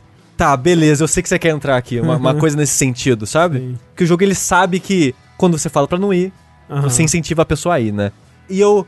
Beleza, e se eu explorar? E da primeira vez, eu devo ter ficado mais de uma hora, porque eu até ganhei o troféu de passar da área matando todos os inimigos. Caralho. Porque eu matei todos os inimigos da área, porque eu queria olhar cada pedaço daquele lugar, porque eu comecei a ver que tem segredos. Uhum. Tem Opa, muita coisa tem escondida, tipo, Pra caralho. opa, pera, esse mapa tem umas marcações e tem uns desenhos. Hum, hum, o que que é isso? Eu quero saber o que que é isso. E eu ficava, tá, tirei a foto do mapa, tá, pera isso aqui, aqui. Opa, achei um negócio aqui. Ah, nossa, olha um documento ali. Hum, tem umas fumacinhas e uns botão colorido aqui. e eu fiquei, sem sacanagem, provavelmente mais de uma hora só andando à toa, sem nenhum, sem ninguém no mapa. Só brincando, lendo um documento, explorando, achando coisa escondida, achando umas entradas que eu não tinha visto quando eu passei pela primeira vez. E eu achei uma delícia fazer isso. É muito bom. E agora eu quero fazer isso nas outras três áreas e nos outros horários. Nos outros quatro horários. E a parte do mundinho e da exploração tá tão gostoso, porque quando o meu medo é no começo de que perdesse isso. Uhum. Porque, ah, nossa, tá meio fácil, né? Nossa, não vai ter save scan, nossa, o que, que será que eles vão cortar pra fazer isso? E o que eles cortaram foi um pouco no. A princípio, na dificuldade, pra ficar mais fácil de você explorar, Uhum. mais fácil de você ir aonde você quer ir. E a principal coisa que você leva, que eu me pergunto às vezes se é influência do Outer Wilds, Hum. é a informação. É. Porque se você acha password de alguma coisa, você vai poder usar sempre, foda-se. Porque até onde eu tô, não tem chave. É sempre código. É. E código você pode levar pra qualquer loop. Você. Se você, tipo, achou um, um password e morreu, beleza, você levou o password com você, sabe? É uma informação sua. E ele tem muito disso de. Ah, ouvi o diálogo de NPC falando que na outra área tem talvez uma coisa de interesse pra mim. E muitas dessas coisas que ele é de interesse que você vai achando, de novo, às vezes eu acho que ele ajuda demais, mas talvez seja importante, é que, ah, um NPC falou que tem uma arma na região X. Vai aparecer pra você como um mini objetivo, que você pode marcar no mapa pra mostrar pra você meio que uma rota pra você fazer aquilo. uma parada meio que o Hitman faz agora, né? De. Sim. Você escolhe o tipo de finalização que você quer fazer, digamos assim, a- o tipo de narrativa que você quer pra aquele cenário, e ele te guia. E o jogo ele tem bastante disso, não sei até quando ele vai seguir fazendo isso, mas pelo menos no começo ele tem bastante. E uma crítica é isso, por exemplo, que ele fala: "Ah, tem uma área que tem um cofre que tem uma arma escondida e pra você abrir esse cofre você precisa de baterias". Eu já tinha feito isso. Eu já tinha entrado lá dentro, já tinha pego a parada e eventualmente depois eu encontrei um NPC falando e só agora o jogo marcou pra mim e tá como não feito, porque eu já tinha feito, mas eu não fiz agora que o jogo Ah, liberou pra eu é. preencher isso. É, que É, o aí, que- aí é, é os, é os probleminhas sushi de. de- É, de- exato. É as coisas que só acontecem com sushi. O que acontece muito comigo nesse sentido são as mensagens na, no, no cenário, assim, né? Que às vezes eu encontro as mensagens que era pra eu ter visto vindo de outro lugar e agora, Sim. como eu vim por esse outro lugar aqui, elas não fazem muito sentido. Ah, mas isso daí não, não tem problema. O problema é realmente ficar um negócio no mapa que você não consegue tirar agora. Ou você consegue tirar o negócio do mapa, Sushi?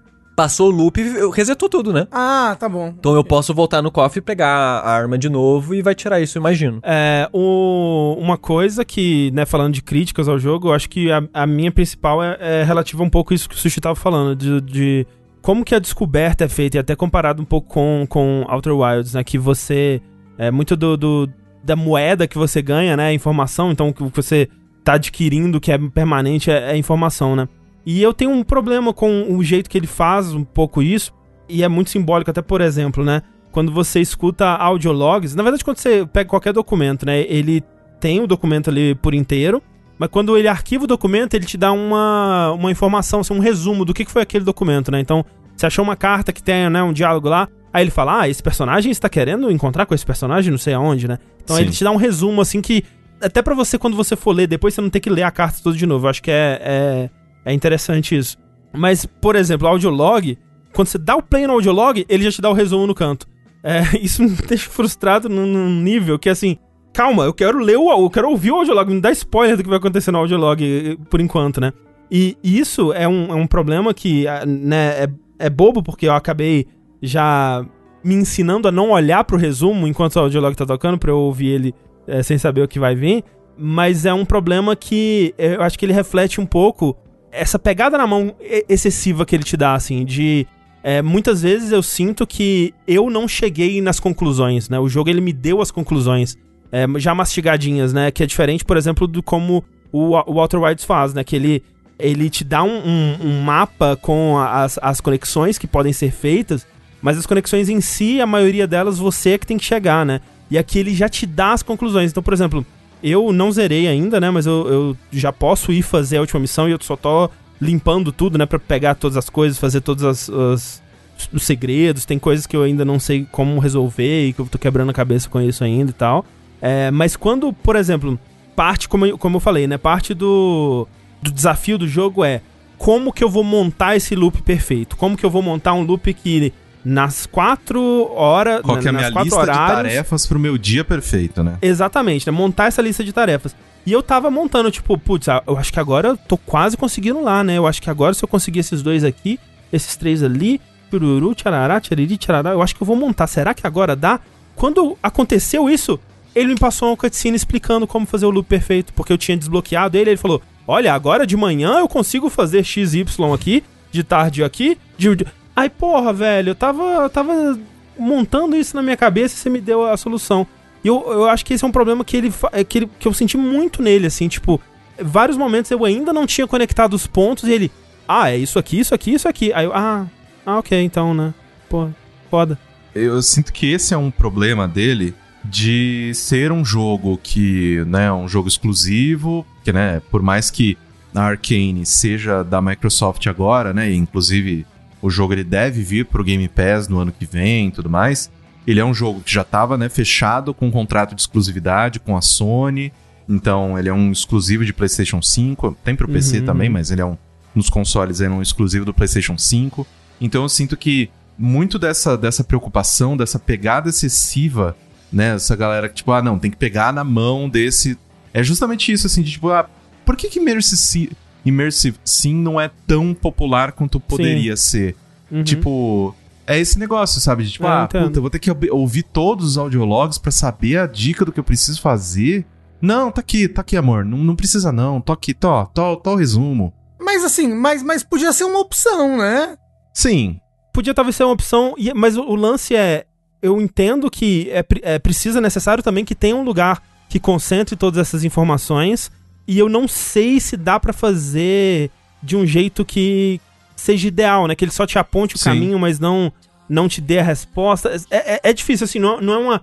É é uma crítica que eu faço que eu não saberia a solução imediatamente, sabe? Não é algo que. Com certeza é algo que eles bateram a cabeça muito pra encontrar a melhor forma possível de fazer, e essa foi a, a melhor que eles encontraram, assim, tipo, me incomoda e, e eu, e nessa parte da descoberta me tira um pouco do, do prazer de descobrir, assim, ainda não, né, não tira completamente, é, mas um, um pouco, sim, especialmente comparado com outro jogo de, de loop temporal de mistério, né, que é o, o Outer Wilds, por exemplo. Mas, o- é, tipo, falando, tá aí Outer Wilds pra mostrar que dá sim, mas é diferente, é, é diferente tanto na densidade de informação quanto na complexidade dessa informação, sabe? Eu acho que... É, é, Outer Wilds não pede pra você fazer algo tão específico exato, assim. exato. E eu acho que é diferente no tamanho de, de estúdio, investimento e público. E o retorno que eles esperam, é, E o né? retorno é, que eles público, esperam, cada, exatamente. cada um queria alcançar aí. O Walter Wilds, eu, eu, eu, eu não imagino, eu não, eu, eu não acho que eles imaginavam que eles iam fazer tanto sucesso, sabe? Sim, com certeza. Exatamente. E é, é aquilo, tipo, não, não sei se existiria uma solução sequer que funcionasse nesse jogo. Talvez num Deathloop 2, né, eles cheguem a, a essa conclusão melhor, não sei. Porque nesse jogo você vê que eles estavam claramente muito empenhados em é, encontrar soluções para problemas que nunca tinham sido resolvidos antes, né? Tipo, eles tiveram que inventar muita coisa de como que um Immersive Sim com loop temporal vai funcionar, né? Como que essas regras vão funcionar, como é que a gente vai fazer pra isso ser engajante, interessante, não repetitivo. Uma coisa que é muito impressionante, cara, tipo, ele raramente te pede pra fazer a mesma fase duas vezes, sabe? Tipo, você Sim. raramente tem que, tem que repetir um pedaço do jogo, assim. Muitas vezes, se você vai repetir, é porque você ou deixou de passar uma. deixou passar uma coisa que você podia ter feito antes, ou porque você quer pegar mais slab, né? Pegar a placa de novo com um visionário, assim. O game design dele, né? A estrutura, como ela é montada pra você estar sempre avançando pra novos mapas em horários diferentes que você não foi ainda, é muito impressionante, velho. Os, os caras, putz, eles tiveram um puta trabalho pra pensar nisso de, um- de uma forma fluida, né? O jogo ele flui mesmo. Exatamente. E é isso, né? Deathloop, a gente já passou Deathloop. mais de uma hora aqui falando dele. Eu acho que é um jogo maravilhoso, assim, tipo, ele tá. Deathloop é aquela parceria boa que te dá uvinha na boca, sabe? Eu tô, eu tô, eu tô deitado assim, o Deathloop vai. Não, tá. Tá vendo esses dois personagens aqui? Deixa eu te dar mais uma informaçãozinha deles aqui, ó. Tó. Aí eu, ah, um, ovi- um uvinha, nhau, nhau, nhau. E tá maravilhoso, cara. Porque, tipo, até os personagens que, sei lá, tipo, que eu demorei, por exemplo, pra seguir a linha do, do Igor, né? É um dos Uhum. que, que o, o, o poder ele não me chamou tanta atenção, então eu demorei pra ir atrás dele. Pô, mó bom, invisibilidade. Ah, é, o de invisibilidade. Agora que eu, que eu fiz uma vez, eu, caralho, isso é interessantíssimo, o cara Sim, é doido. legal. Aí você É. vai, você começa a fuçar nas coisas dele e tudo mais. E, tipo, é muito legal. É muito legal, assim, o quanto eu amo Dishonored, amo Dishonored, só que pra mim, Deathloop, ele tem uma construção de mundo muito mais interessante, um, um mistério que tá me cativando. Ah, eu quero o, o máximo de informação possível. E, além das coisas que ele te pega na mão, na minha opinião, ainda tem muita coisa solta. De tipo, ó, Sim. tem esses três lugares aqui, triangula aí, faz o que você quiser. Putz, sim. Tipo, Não, é. é- isso é importante vira. dizer, que tem, de fato, pra você avançar na história, ele pega bastante na mão, mas tem, de fato, tem muita coisa que, velho, quebra sua cabeça aí. Encontra esse Sim. negócio, vai, vai e- na fé. É, e Que eu- é Vai ver que legal. foi isso o equilíbrio que eles encontraram, sabe? É, talvez, talvez. As coisas, talvez as seja. coisas paralelas não são, não são pegadas na mão. É. E o que é obrigatório da, né, da história principal, eles pegam na mãozinha pra não frustrar Sim. uma pessoa, né? Porque às vezes ela É justo, é. é. Ela só Pagou quer zerar o ali. jogo. Ela só... É, É, não, pagou ali 200, 250, 350, sei lá quanto custa porra do, de um jogo no lançamento hoje em dia. E aí o cara não consegue passar porque ele não entendeu um audiolog, sabe? Sei lá. E se for isso que vai fazer o, o gênero Immersive Sim estourar e chegar em mais gente, eu acho que vale, vale a pena, sabe? E depois do Prey eles estão traumatizados, É, né? sim. Ele utiliza bem o, o DualSense? Já que ele Utiliza. é exclusivo de console no PlayStation É gostosinho, é gostosinho. Não, não tem nada, né, muito tipo Return ou, ou, ou Astro's Playroom, mas, né, ele tem aquela vibraçãozinha gostosa do, do passo quando você tá andando. Então, eu não Ah, sei se eu legal. precisava cada passo ter uma Ah, vibração, eu gosto, não. Eu gosto. É immersive sim, é pra você ficar É, pra você imergido, sentir pelo amor de imergido. Eu gostei. Mas, ó, respondendo duas perguntas que fizeram no chat ali, é, algumas vezes, é que o que o Corra disse, né? Tipo, você prefere Deathloop ou Dishonored? Eu acho que eu ainda prefiro Dishonored. Eu gosto muito da, da estrutura mais tradicional, mas, assim, tô gostando demais do Deathloop. E a outra pergunta que fizeram é se é um jogo que realmente só teria como é, rodar na atual geração, né? PS5, Xbox. E eu acho que não. Acho que é uma Não. decisão que eles fizeram aí. De marketing mesmo, É. pra, pro PS5. Ele é um jogo bonito, assim, mas não tem nada nele que, nossa, isso seria impossível na. Não, é um jogo anterior. bonito. Ele é Ah. um, eu acho ele um jogo bonito, tem reflexos e, Uhum. e trabalho com luz e todas essas coisas. Mas ele com certeza via, rodaria tranquilamente num Xbox, num, né, é, é, num PlayStation 4 com Num uma Switch. resolução com uma Sim. resolução menor. É, Tranquilamente. pá, se pá até Switch mesmo, né? Vi, vi de Doom Eternal e outras coisas aí da Bethesda, né? Enfim, esse é Deathloop, que por enquanto tem pra PC, que eu ouvi dizer que a versão do PC tá um pouco zoadinha ainda.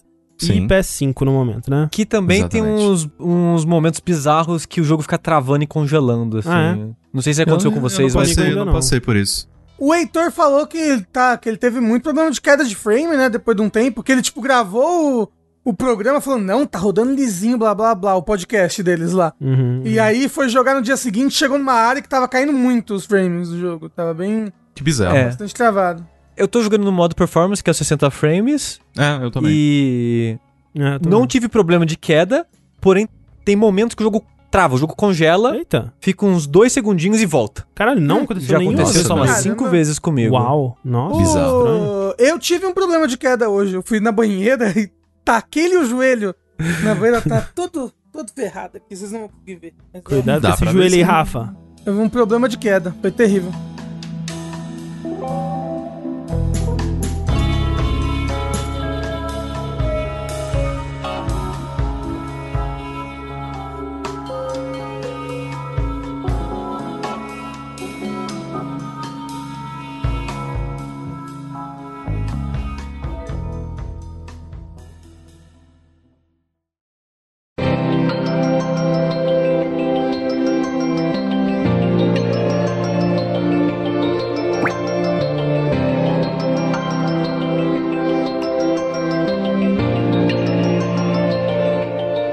Rafa, você talvez teria tido mais sucesso com a sua banheira se você fosse um peixe.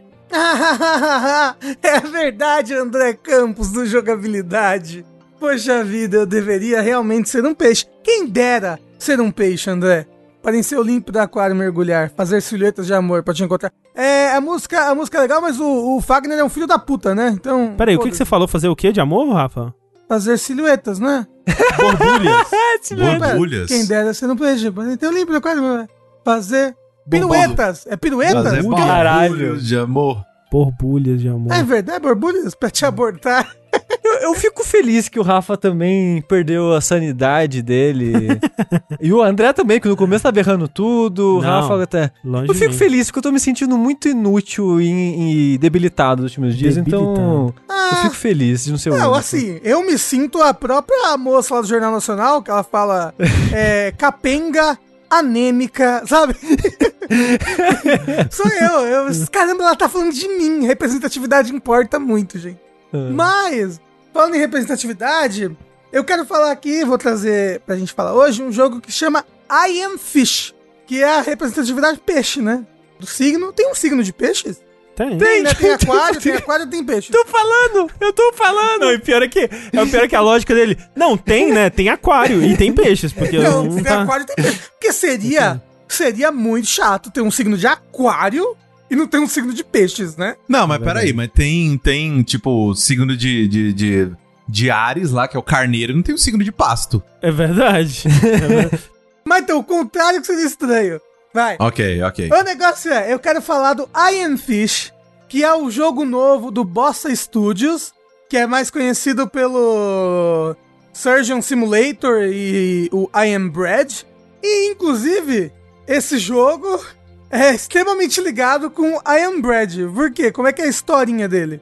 No I Am Bread, você controla um pedaço de pão e você tá, sai andando pelos ambientes, assim, sem, sem se sujar, para até você chegar num lugar em que você possa virar uma torrada. É, você tem que se passar na manteiga. Isso. E, inclusive, esse estúdio, ele, ele, ele é muito conhecido justamente por fazer esses jogos de controles estranhos e difíceis, uma, uma vibe meio CUP, sabe? Sim. Q-W-O-P. Sim. Coop. É, COP. O I Am Bread é assim, é, o jeito que você controla o pão é todo difer- diferentão, é com os analógico e tudo mais. E esse jogo tá ligado com o I Am Bread por quê? A história dele é, é um moço tá lá comprando um pão e é claramente um pão vivo, é o pão do I Am Bread, sabe? Aham. Ele compra e aí ele, pô, o que eu vou fazer com esse pão aqui? Aí ele dá esse pão pra uma mulher, a mulher fala, ah, vou, vou dar pros peixinhos aqui comer, da pet shop. E os peixinhos comem, que são quatro peixinhos, que é um pão mágico, é um pão vivo, né? O pão do Uhum. Bread. Eles, tipo, criam sem ciência, né, que aham. Não, mas eles, uf, eles criam inteligência.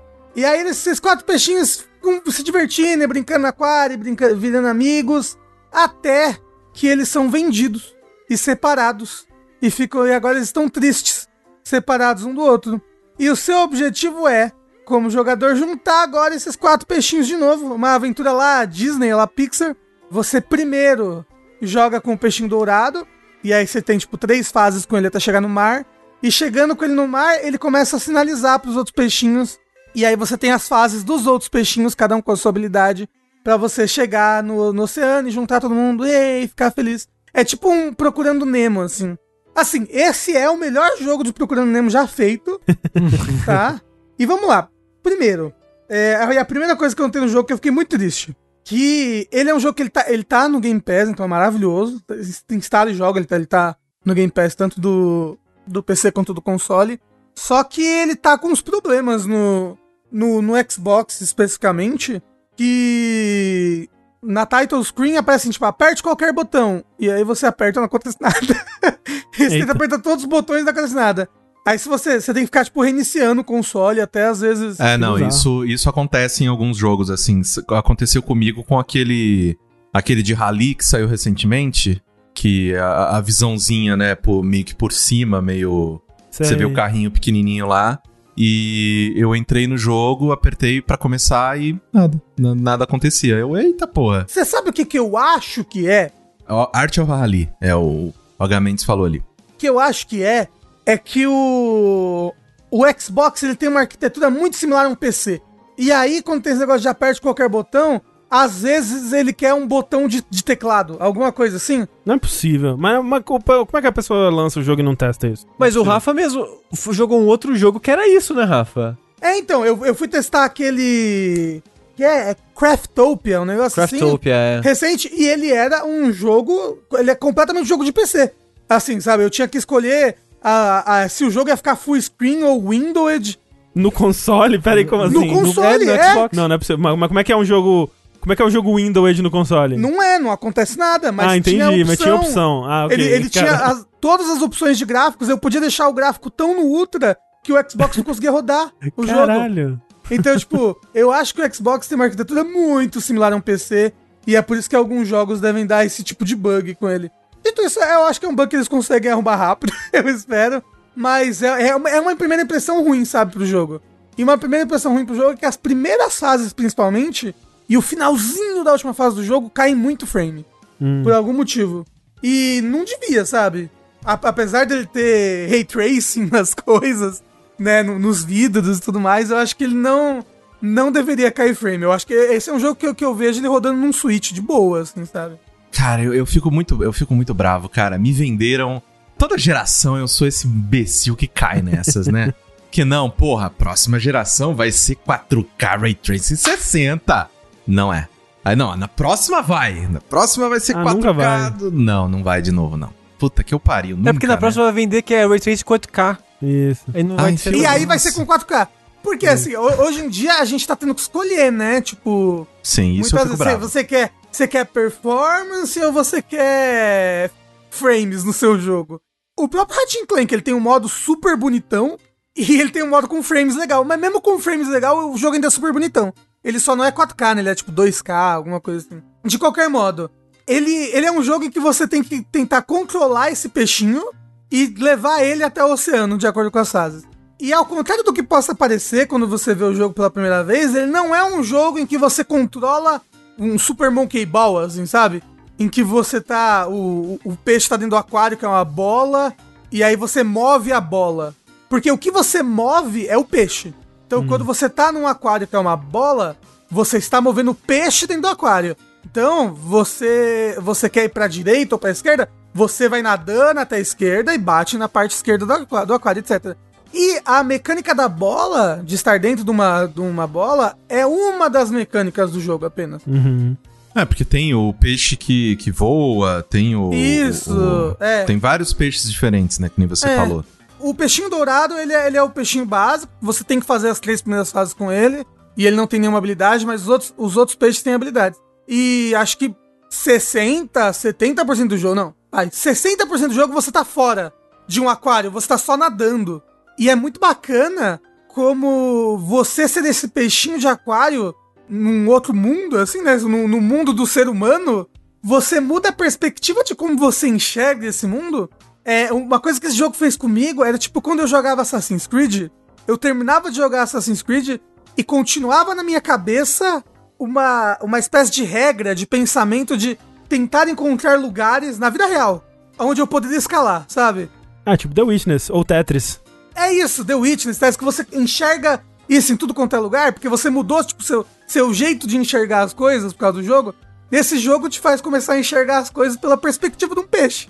Ou seja, a vida é um inferno, né? É, não, tipo, ah, água aqui, água ali. Nossa, aquele degrau é muito alto pro, pra eu cair. Vamos adequar as- a sociedade pro peixe poder andar, porra. Isso. E as fases mais bacanas, assim, são essas fases que você você tem que, tipo, tem um uma parte que você tem que passar uma, uma avenida. Uma, uma avenida não, uma rodovia. E você passa. Primeiro, tem carro passando pra caralho, blá blá blá, blá e você é só um peixinho pequenininho no meio daqueles bichos gigantes passando de um lado pro outro. E essa perspectiva do mundo que é gigante perto de você é, é, é muito bem feita. E, e você passa entre as rachaduras da rodovia, tipo, Hum, pulando de poça em poça, porque tá chovendo, sim. enquanto os carros estão passando por tudo quanto é lado. E é um sentimento de aventura muito legal. É a coisa mais divertida desse jogo. É, são as set pieces, sabe? A- Uhum. Os locais que ele te coloca e as situações em que ele te coloca. Por exemplo, você tá numa feira e pra você conseguir passar a feira, você vai pulando pela água que tá acumulada em cima das barracas, porque deve ter chovido antes. então, Aham, tipo, as pode ser. barracas elas estão com água acumulada em cima. E aí você tá com peixe voador, então você dá um peixinho pra fora, aí você voa Literalmente, um né, não? plana, aham. você voa plana ali um pouquinho, cai numa outra poça d'água.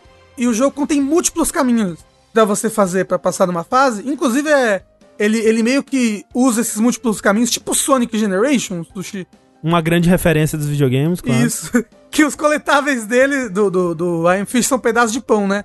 Mas às vezes os pedaços de pão não estão num caminho único, sabe?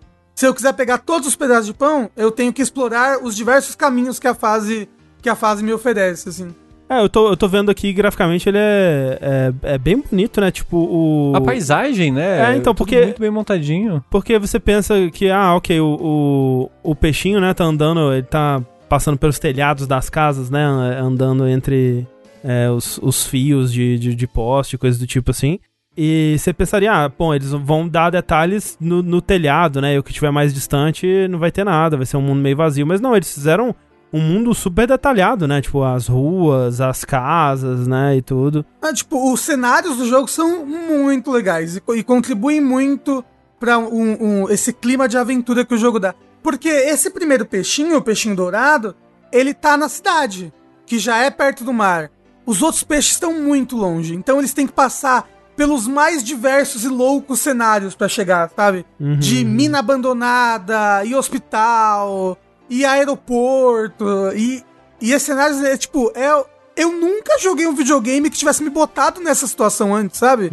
e, e isso me lembra um pouco a magia do videogame, que é te inserir numa situação impossível e real. Isso é muito único.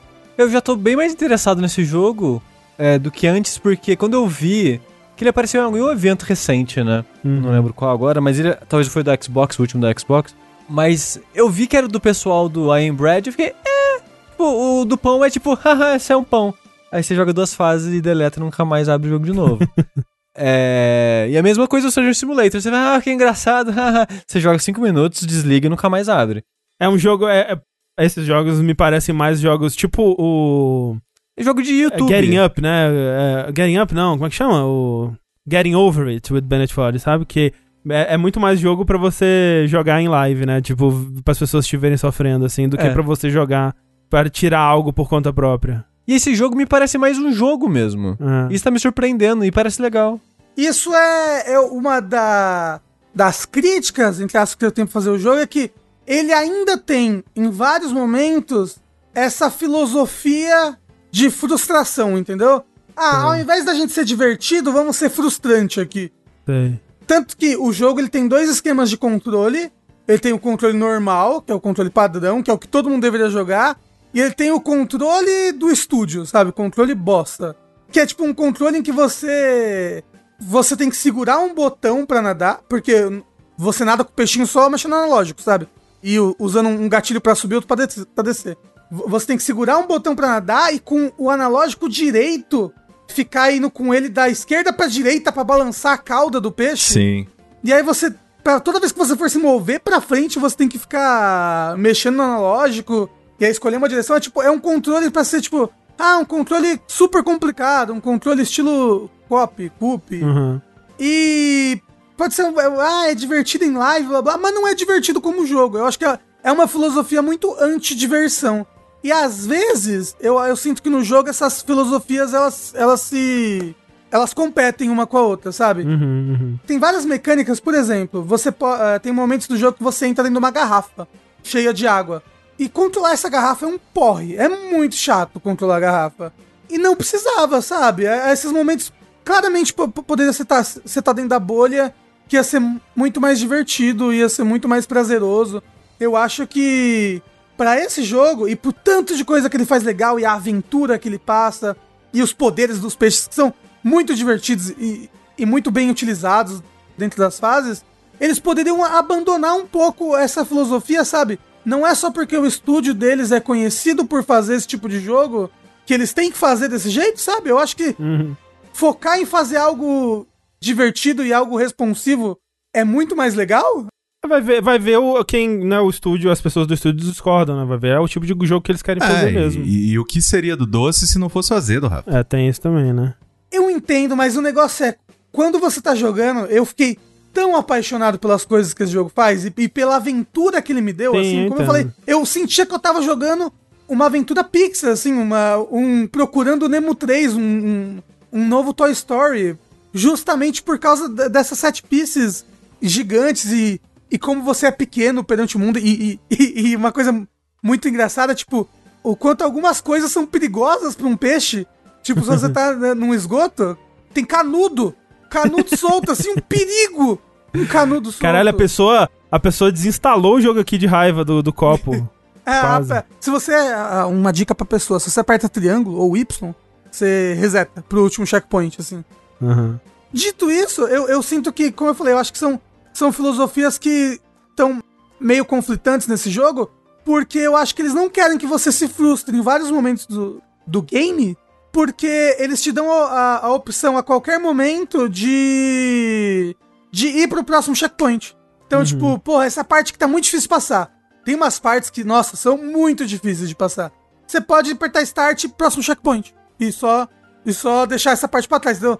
Você nunca vai ficar preso, apesar de que isso vai ferir o seu orgulho gamer.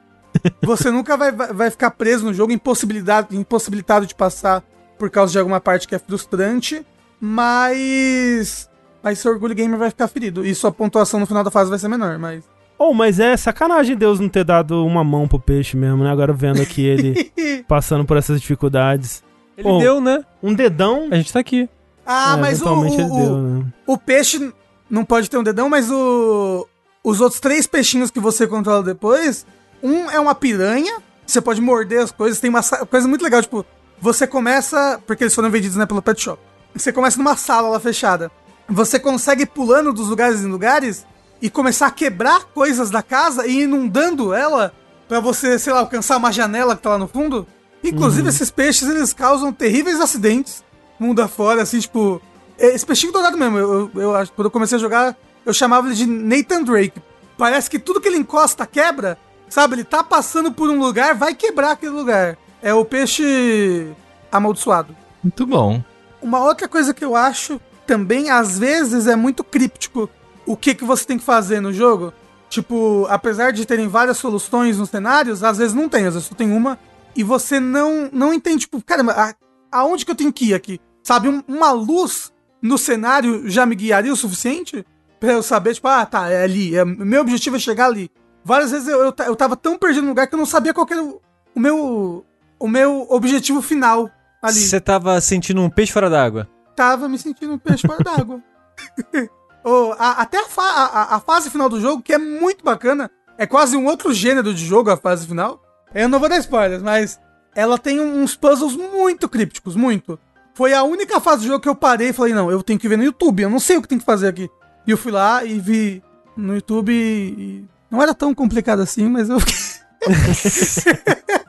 mas, é, mas eu sinto que poderia ter uma, uma indicaçãozinha assim, melhor. A- até mesmo, tipo, tem um- uma mecânica que aparece em, em duas fases, assim, rapidinho, que é uma mecânica de gaivota. E tem, aparece tipo, uma carinha de uma gaivota, assim, no, no canto da tela, e uma barra que sobe, O Mineco de novo não, Rafa? e quando a barra tá no alto, as gaivotas te atacam. Elas não choram. E eu não entendi se aquela barra era uma barra do som, se eu tinha que parar de me mover pra aquela barra diminuir, as gaivotas não me atacarem, ou se eu tinha que ficar escondido debaixo de algum lugar para as gaivotas não me atacarem. E aquilo diminuir, tipo, debaixo de cadeira, debaixo de mesa. É, é, tipo, se botasse. Bota um, olhinho do lado da barra, bota um ouvido, algum- a- a- a- alguma coisinha na, na HUD já, já indicaria melhor o, o que poderia ser feito ali. Mas isso não é algo que testando rapidinho você não consegue descobrir já? Tipo, esconde aqui, funcionou? Não, então é isso. Então, mas é porque, ah, por exemplo, a primeira vez que eu encontrei essa mecânica, você, além de tá, de tá tendo que se esconder das gavotas, você tá dentro de uma garrafa. Então você já tá tendo que lidar com um negócio que é super difícil. Que é manejar, ou andar num lugar que é no alto, no alto de um, de um prédio, dentro de uma garrafa. E aí, tipo, eu não, eu não conseguia testar as coisas ali. Porque senão as, a- as gaivotas matavam muito rápido. Eu- E eu, e eu só fiquei frustrado mesmo. Nesse momento. Então, tipo, é como eu falei, eu sinto que em muitos momentos essas filosofias elas colidem e, e o jogo poderia prezar mais pela diversão, sabe? Mas ó, uma coisa muito bacana é que você sabia que esse estúdio que chama Bossa é porque o CEO é brasileiro? Aí, eles, eles são um estúdio londrino, mas eles têm bastante brasileiros no, na equipe. Já tiveram mais, né? Ó, esse jogo é o melhor jogo desse estúdio. Me parece, assim. E eu gostei muito, bastante. Tanto que eu comecei o jogo ontem e eu terminei ele ontem. Tipo, eu, eu, eu sentei pra jogar e não parei de jogar até zerar ele, de tão di- divertido que eu tava, sabe? Mas ele me parece um jogo curto, né? Então, mais ou menos. Eu acho que você pode zerar ele tanto em 4 horas quanto em 8. Depende do quanto você ficar preso nas coisas ou não. Uhum. Ok. Eu devo ter demorado umas 6, 7 horas pra zerar ele. Ok. É uma, um pouquinho mais longo do que eu achava que seria, tá? É, não, e assim, e, e o fato de que esse jogo tá, tá no Game Pass, nossa, deem a chance, tipo, pelo menos, pelo menos, vençam as três fases do peixinho dourado e façam a primeira fase do, do, do peixe voador, que é o, o meu peixe favorito. Voar é um pouco complicado, mas. Já dizia o Ícaro, né? É, mas é, mas é muito divertido. Você ir passando pelo cenário e tentando é, achar a próxima poça d'água pra pousar, é bem legal. Tá aí então I Am Fish, né? Que tá no Game Pass. Não é verdade? É, sim, que está no, no Game Pass. Inclusive, o próximo jogo deles se chama Pigeon Simulator. Por que não I Am Pigeon? Então, não sei, porque tem um momento do jogo que um pássaro come um pão. Um, um dos pão, um do pão do I Am Bread, um do pão mágico. Aham. Então, já o lore é aí. um Tem que prestar gancho, atenção nessa é. lore. Não, é, tem, tem várias referências ao Surgeon Simulator e ao... E quando que vai explicar por que, que o pão é assim? Vai ver que Am Bread explica por que que o pão é mágico, É, né? a gente não zerou, realmente. a gente É, não tem como Tem saber. que dizer, dá ainda. pra entender.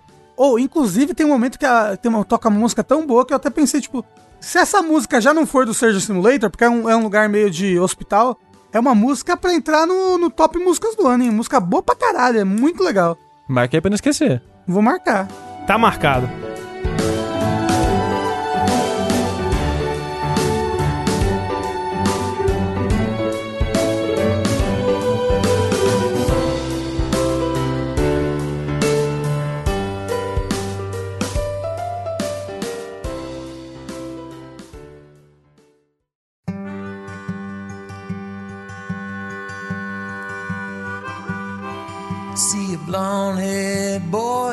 Ó, então, pra continuando aqui na, na temática jogos que estão no Game Pass e que você talvez devesse dar uma chance por conta disso ou não, eu vou falar de The Artful Escape, que é um jogo que daqueles que aparecem em eventos há 77 anos aí já. Por aí, pelo menos. E É. vejo ele aí, né? O jogo do, do rapazinho tocando guitarra enquanto anda pelos cenários coloridos. E é. pula. E pula. E tá sempre pulando com a guitarra na pula mão. com a guitarra, né? Aquela coisa toda.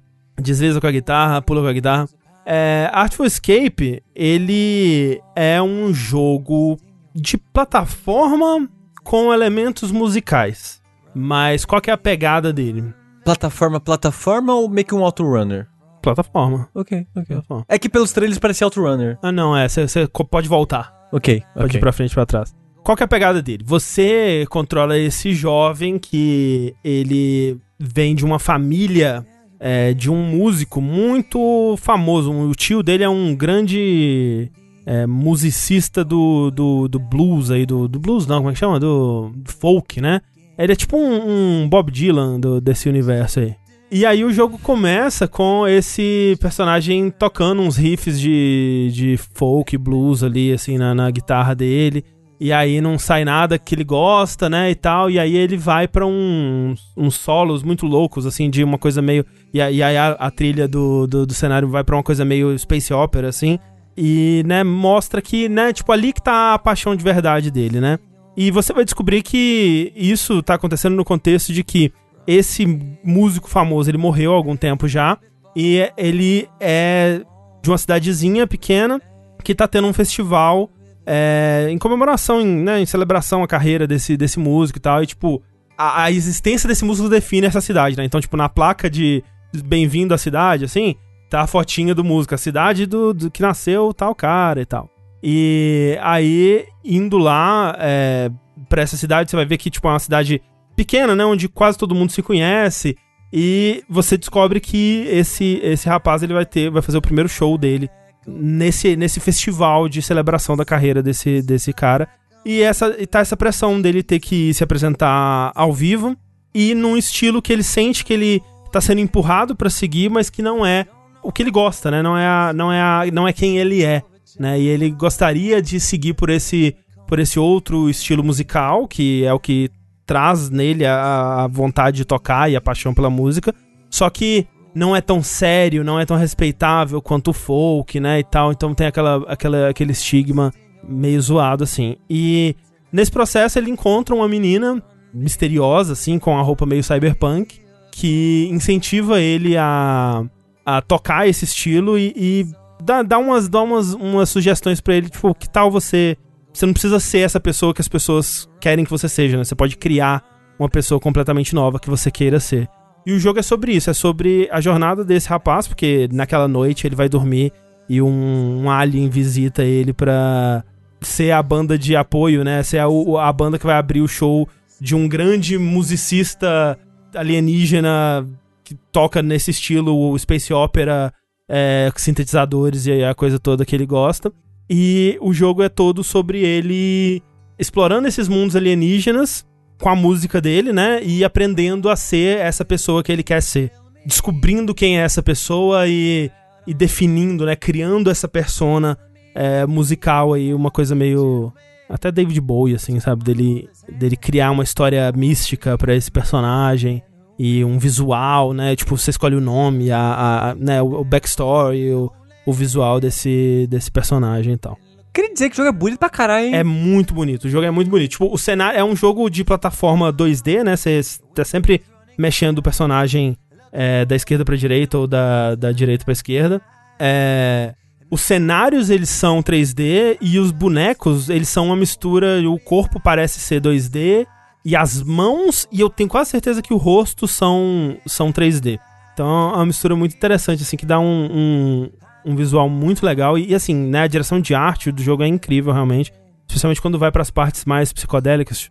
E a progressão se dá nesse. Você explora ambientes onde tem personagens, você conversa, tem árvores de diálogo, tem momentos onde você tem que tomar decisões sobre quem você quer que esse personagem seja. E isso é intercalado com essas fases de plataforma, onde você navega esses mundos psicodélicos, espaciais, cósmicos, essa coisa toda, com o poder da música, né? E aí no final, é, geralmente no final dessas fases, ou momentos de, de chefes, que seriam né, análogos a chefes ou coisa do tipo, ele tem um pequeno minigame de tipo um Simon, assim, um Gênios, né? Que tem alguns uns botões ali da, da, da guitarra e o, o, a criatura vai fazer, ou a pessoa vai fazer uma sequência, você tem que ir repetindo a sequência dela. Mas é. É realmente mágico esse lugar que você tá ou ele só tá viajando na maionese? Aí você vai ter que jogar o jogo pra saber, Hum, na verdade. Faz parte da plot. Fica aí o mistério, não é mesmo? Dito isso, esse jogo não é bom não, hein? Eita! Porra, André. O Lucas gostou. Ah, mas até aí o Lucas gosta de No Man's Sky e Sea of Thieves, né? Mas o Lucas gosta de qualquer coisa. Porra, mas o, o Lucas gosta de qualquer coisa, né, gente? Não, não, não. O Lucas Não, é não, não, não, Ricardo, não. Ele gente. não gosta de Outer Wilds, tá bom? É, Outer Wilds? Ah, é verdade. É, ele agora É, deu. não gosto mais de Outer Wilds. Esse jogo, não sei, cara. Olha. É só ter o logo da Anapurna 10 e 10 Game of the Year, fi. É, tadinho, para com isso. Assim, o, o jogo, ele. Ele tem. A, a- a premissa dele de cara me pegou bastante, assim. Eu tava bem interessado em, em saber pra onde essa história iria. Só que o jeito que ele incorpora música não funciona nada pra mim. Tipo, como que ele incorpora a música nesse jogo que deveria ser sobre essa descoberta musical, né? E essa, essa coisa, essa música que é tão importante pra ele. É tipo, no, durante as fases, você pode segurar um botão e aí o seu personagem ele saca a guitarra e ele fica fazendo um solinho. Nossa, mas sabe quando, quando o guitarrista ele empolga, ele pega, ele fica e só fica nisso. É 20 minutos dessa porra em todas as fases. E é isso. É, nossa, me dá uma raiva. Mas é a arte dele, André. Mas é horrível. É horrível. e, e não tem, assim, não tem nem interação com, com, com o mundo. assim, Tipo, quando você tá tocando isso, você acende umas coisinhas no, no cenário e coisas do tipo, né? Tem momentos que você precisa fazer isso. E, tipo, é- essa, essa é a, a, a pegada do jogo, sabe? E é, e é estranho, porque assim, você tá fazendo isso, né? Tem momentos que ele quer que você faça isso, porque tem. Ele te mostra quando, quando ele quer que você faça isso com esses, essas bolinhas que tem que ser iluminadas no cenário.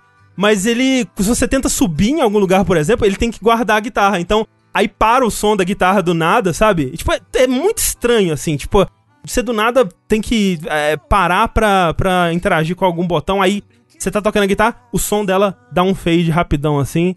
Tipo, não tem uma integração dessa música com o, o- a música de fundo que tá tocando. Tipo, não é como se você tá incorporando a sua música a uma música maior e, e alguma coisa assim. Não, é, é meio que uma coisa genérica que não tem começo, meio e fim, sabe? É só um solo infinito. Mas tem um motivo pra você ficar fazendo tiro lilo? Porque fica iluminando as coisas na tela, mas se você não quiser, você não faz. Tanto é que depois de um tempo eu acabei não fazendo. Mas aí, tipo, é só um jogo onde você vai andando, vendo umas coisas bonitas no cenário e pulando umas Ah, coisas que são isso é, isso é cara do super simples também, assim. Não, tem, não é como se tivesse um, um desafio ou alguma coisa assim. e, e aí, quando você chega nesses confrontos com essas criaturas que tem esse minigame de, de Simon, também não é como se você tivesse tocando uma música com ela. Eles falam que é tipo uma jam session, mas é tipo assim, o cara faz... Bam, bam, bam, bam, bam, bam, e não tá encaixado com uma música. Você não tá... Não é tipo parar pra The Rapper, que você faz... É, é meio que esse gameplay, né? De você imitar o que alguém tá fazendo. É, mas você tá. Vocês estão construindo juntos uma música. Não é isso, é tipo, ah, a gente fez umas sete notas aqui juntos, né? Beleza, show, próxima cena. Faltou a galera jogar uma coisa chamada Rayman Legends. Nossa, imagina, né? Pois é, um jogo de plataforma que incorpora música lindamente. Que doideira, né? Mas Que ah, doideira. me- me- mesmo se fosse. Se durante as fases fosse aquele. Aquele runner que você deixa um arco-íris pra trás quando você anda, sabe? Pitch, pitch trip. É, Beat Trip Runner. Ei, eu vou- não, acho que é. Não, foda-se. Você confundiu com o quê? Com Bitly, o encurtador de, de URL? Não, acho que é, alguma coisa runner. Não, é. Beat Strip Runner, sim. É. Exato. Isso, isso. Acho que, acho que é. Que, tipo, ele incorpora um pouco de música ali, né? Sim, incorpora, incorpora. Então, e é algo simples, talvez já fosse mais interessante do que. É, tipo, o o Day Witch disse, o objetivo do jogo não é, não é ser algo de plataforma, pô, é mais uma visual novel que tá ali pelos visuais e a vibe. E eu acho que é isso, tipo, quem, quem quer ver visuais bonitos, esse jogo tem bastante. Agora, a integração disso com a música, que é um tema principal, eu acho que ele não faz bem. E a história em si que ele quer contar me dá uma certa preguiça, sabe? Essa vibe que ele tenta passar com, com essa coisa cósmica, né? Onde todo mundo fala só em termos cósmicos e de coisas tipo. eh, Você vai contar a história do, do seu personagem, né? E aí ele fala: Ah, eu vim de um planeta onde eh, eu abri a porta da, da realidade no olho de um gigante solando para as nuvens. E, tipo, é tudo nesse tom meio místico, cósmico, assim, onde, sabe, você não se conecta com as coisas. É jogo de gente que abraça a árvore. Não, então, É. não. André, isso daí é droga. Eu É não droga, queria né? ser eu te falar, mas isso é droga. E quando dizem que ambiente de música é ambiente de droga, é disso que as pessoas estão falando, entendeu? né? Eu, eu, eu, eu não sei, eu não me conectei com nada dele, exceto a, a parte visual e o comecinho da história antes de virar, antes da música ser incorporada, sabe? Ou não. Ou não ser. Porque, tipo, isso que eu acho que é engraçado, sabe? Porque no começo, é, ele faz uma, uma brincadeirinha com isso que é, que é tipo, press F to pay respect, sabe? Que assim, aparece um botão lá, aperte quadrado para tocar uma, uma canção folk sobre um mineiro triste, sabe? Aí eu, porra, é sobre mim isso aí, eu vou gostar. aí, aí ele ape- aí você segura o botão, né? Aí ele toca um negócio, uma- um, um riffzinho de blues assim. E ele, não, não é, não tá legal, né? Só que, tipo, pra você tocar a música que tá legal, é isso também. É você segura quadrado e ele toca uma coisa tão genérica quanto. E eu não entendo, tipo, co- por que que uma coisa é... é, é- tipo, uma coisa tinha que ter- ser representada como mais legal do que a outra, sabe? E eu acho que ele faz um, um mau trabalho de, de mostrar isso ao longo do jogo. Eu não tenho que, eu- muito o que dizer sobre o jogo além disso, porque, tipo, o jogo eu acho que ele tem quatro horas.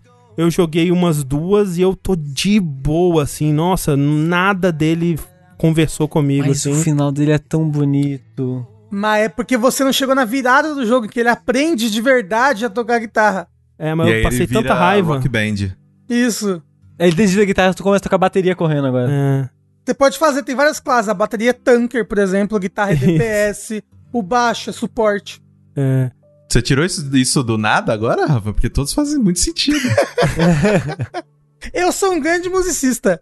Toco uma desde que sou adolescente.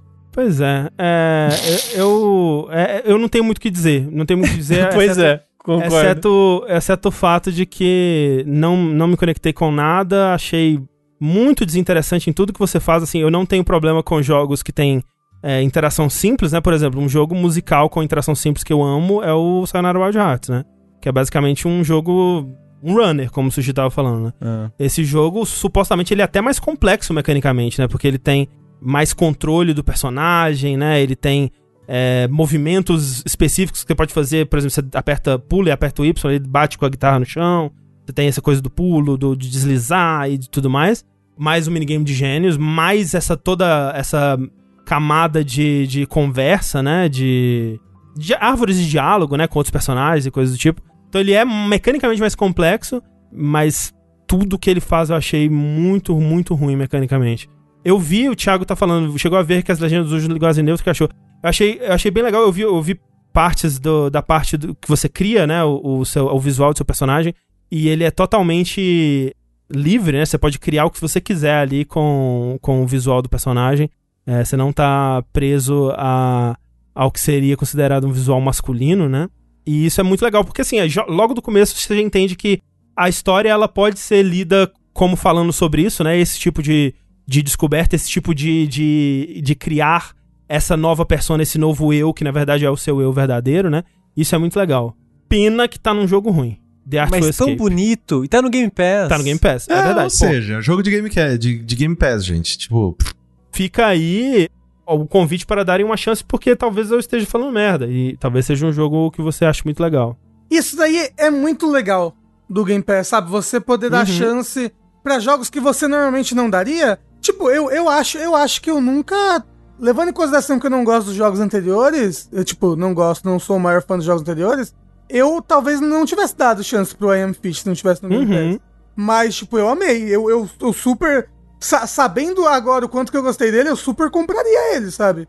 Pois é. Então, tipo, isso é bacana. Então, dá uma chance, né? Dá uma chance. Quem sabe não é pra você o Piruliro Liro Liro. Talvez você goste do Piruliro Liro. Não do Bilorilo, hein? Pelo amor de Deus. Se você gostar do Bilorilo, vai embora. Biroliro não. Mas é, pelo menos bonito vai ser. Então já vale a pena por aí.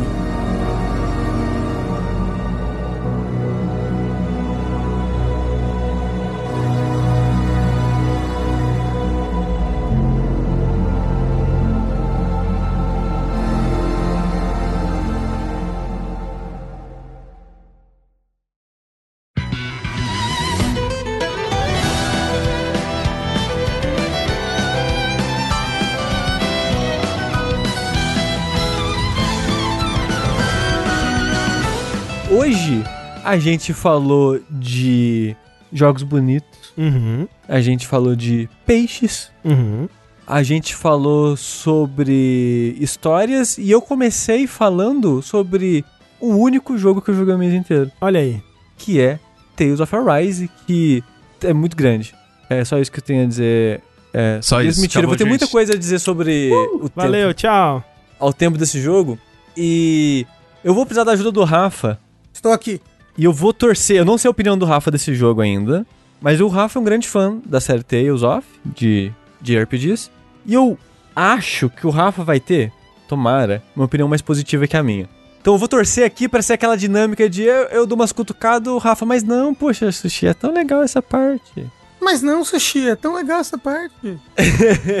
Que vamos lá, é, o Tales of Arise é o último, mais novo lançamento aí da série Tales of, que é uma série já clássica de, de RPGs aí, que segue desde tá, 93, algo assim, desde o Super Nintendo. E esse é o maior intervalo sem jogos da série até hoje, de jogo principal. Foram acho que 5, 6 anos.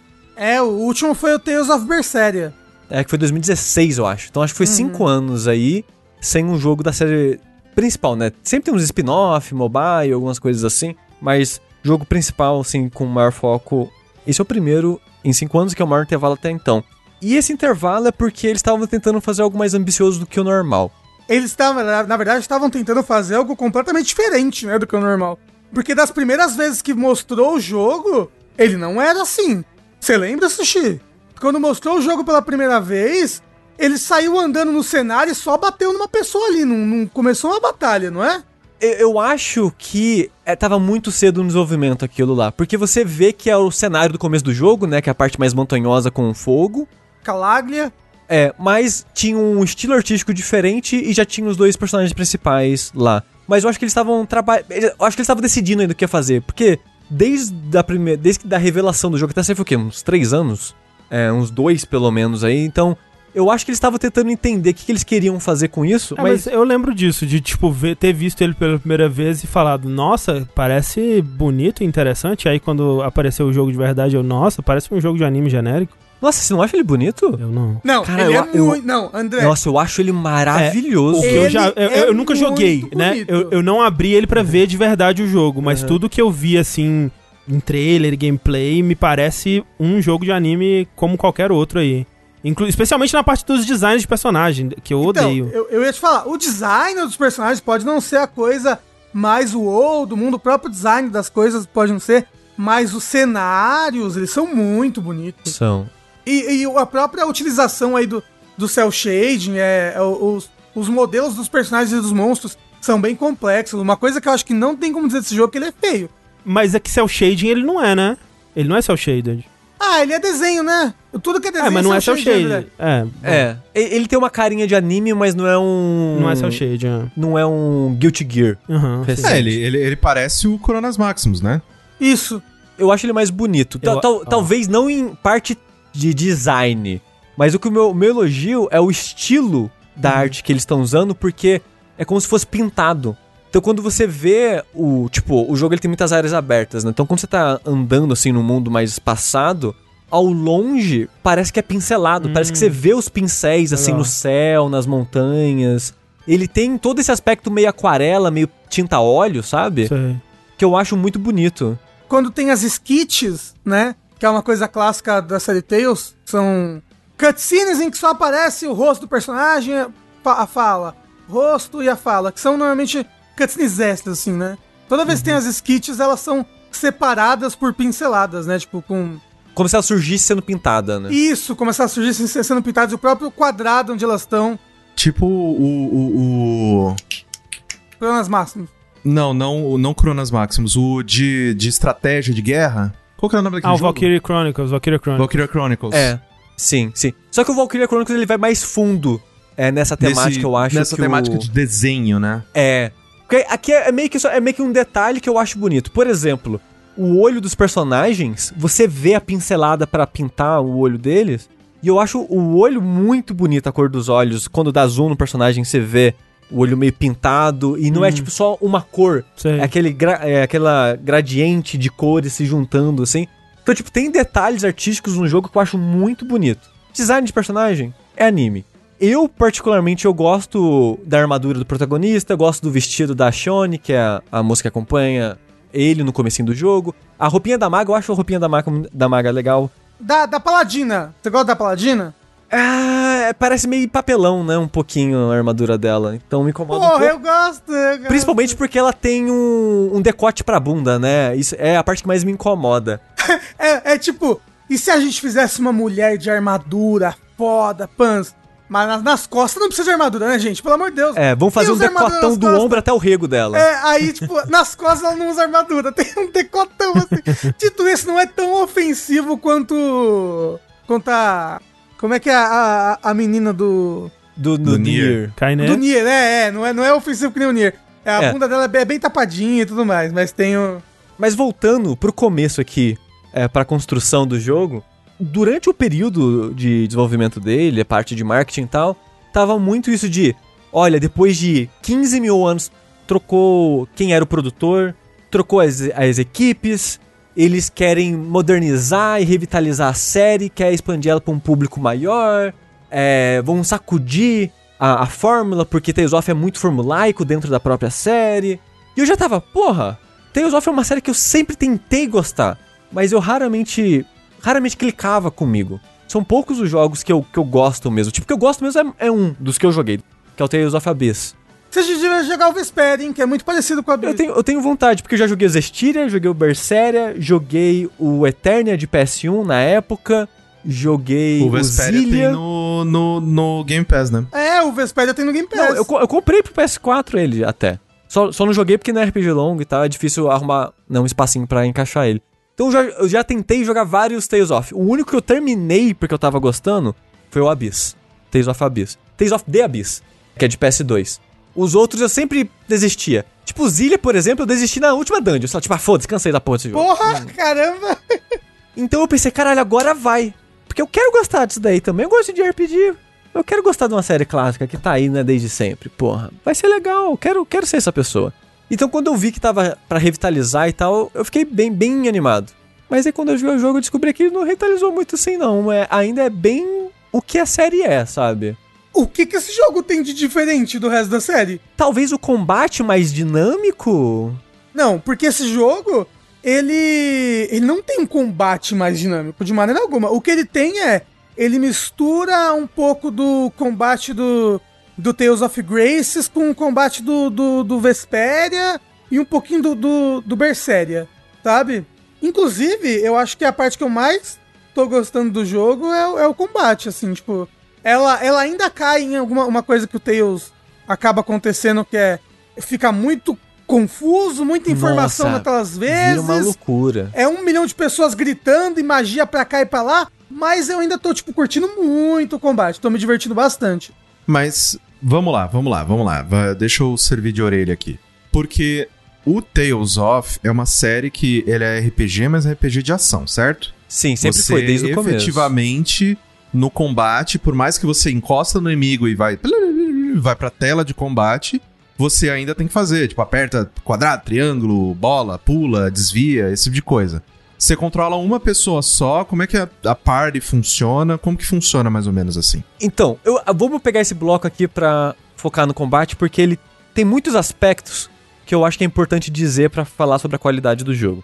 O combate, então, ele é um JRPG clássico, então você vai ter uma party. A party ao longo do jogo vai ter seis pessoas, mas ao mesmo tempo só tem quatro durante o combate. Você pode chamar os outros dois pra te ajudar, mas fica quatro personagens no combate ao mesmo tempo. É, você só controla um, você pode mudar pros outros personagens durante o combate, com apertar de alguns bo- poucos botões, não é um, mas você pode trocar pros outros personagens.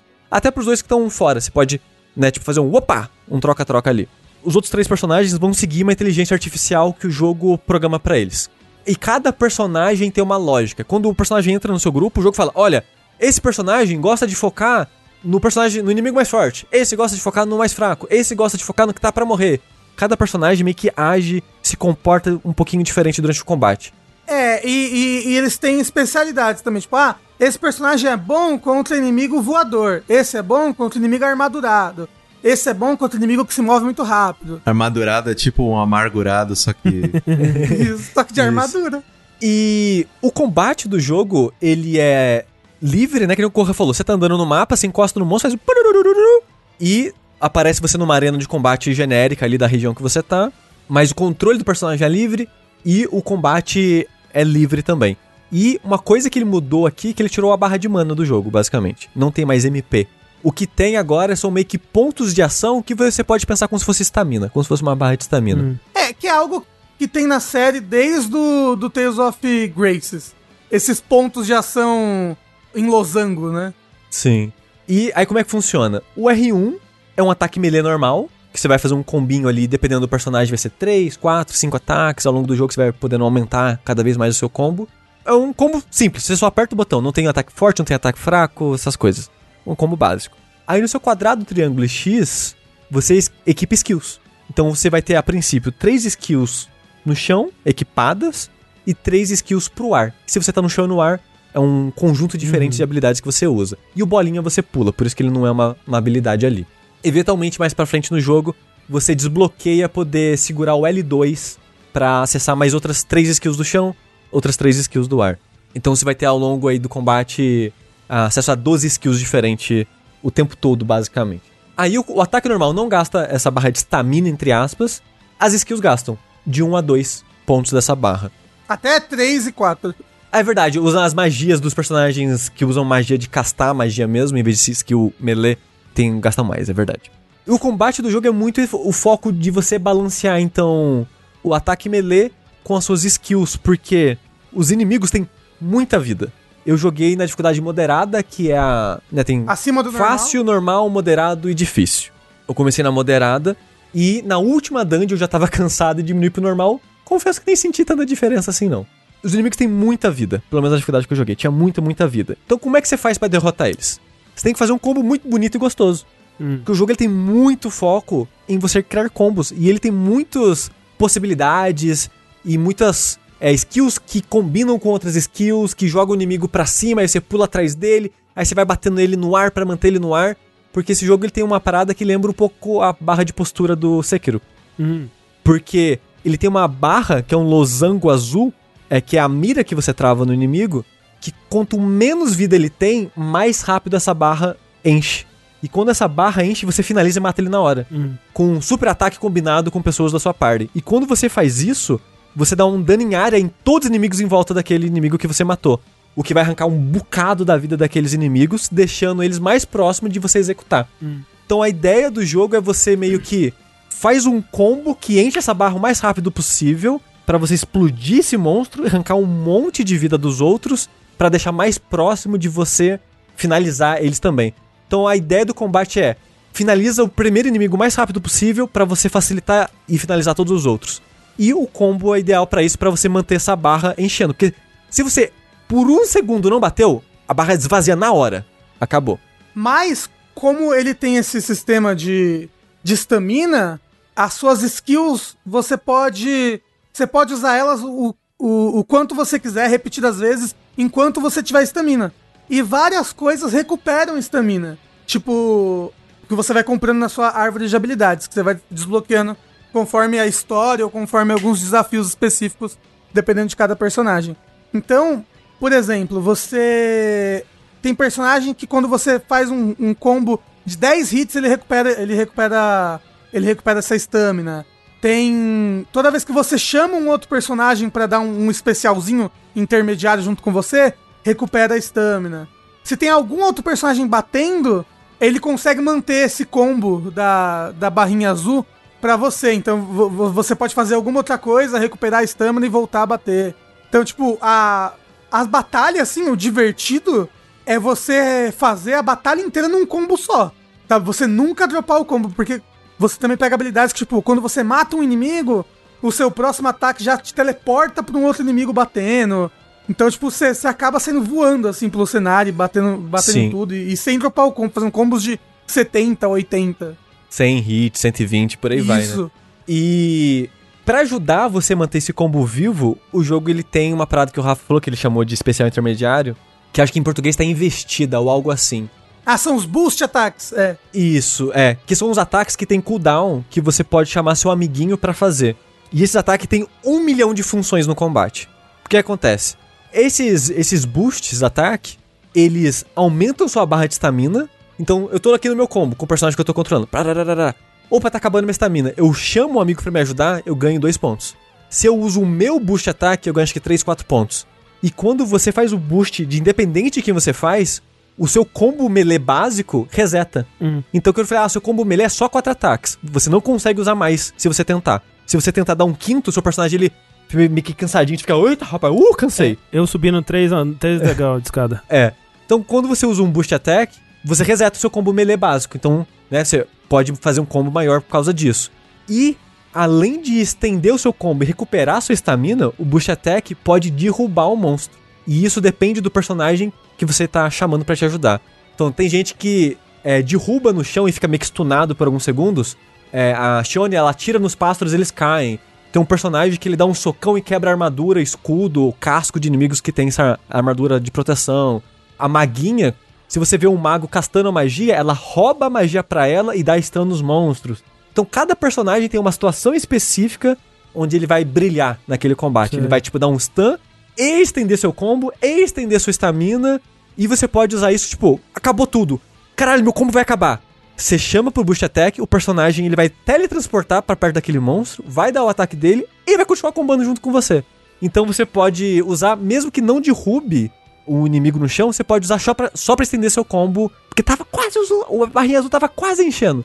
Fora que se você jogar o inimigo pro ar, você tem um combo normal no ar também, que já Sim. ajuda. a- Sim. Então, então, tipo, várias vezes, ah, tá acabando o combo, aí joga o inimigo pro ar, aí continua É. o combo no ar porque você tem mais um combo normal. E esse jogo tem algo que o André gosta, que é a esquiva no tempo perfeito. Opa! No, no tempo certo. Não dá slowdown, mas você dá meio que um ataque counter que enche sua estamina também. Porra. Que é a única maneira de usar a estamina sem quebrar combo. Porque se você dá uma, uma esquiva normal e nenhum amigo seu bater naquele monstro, quebra o combo na hora.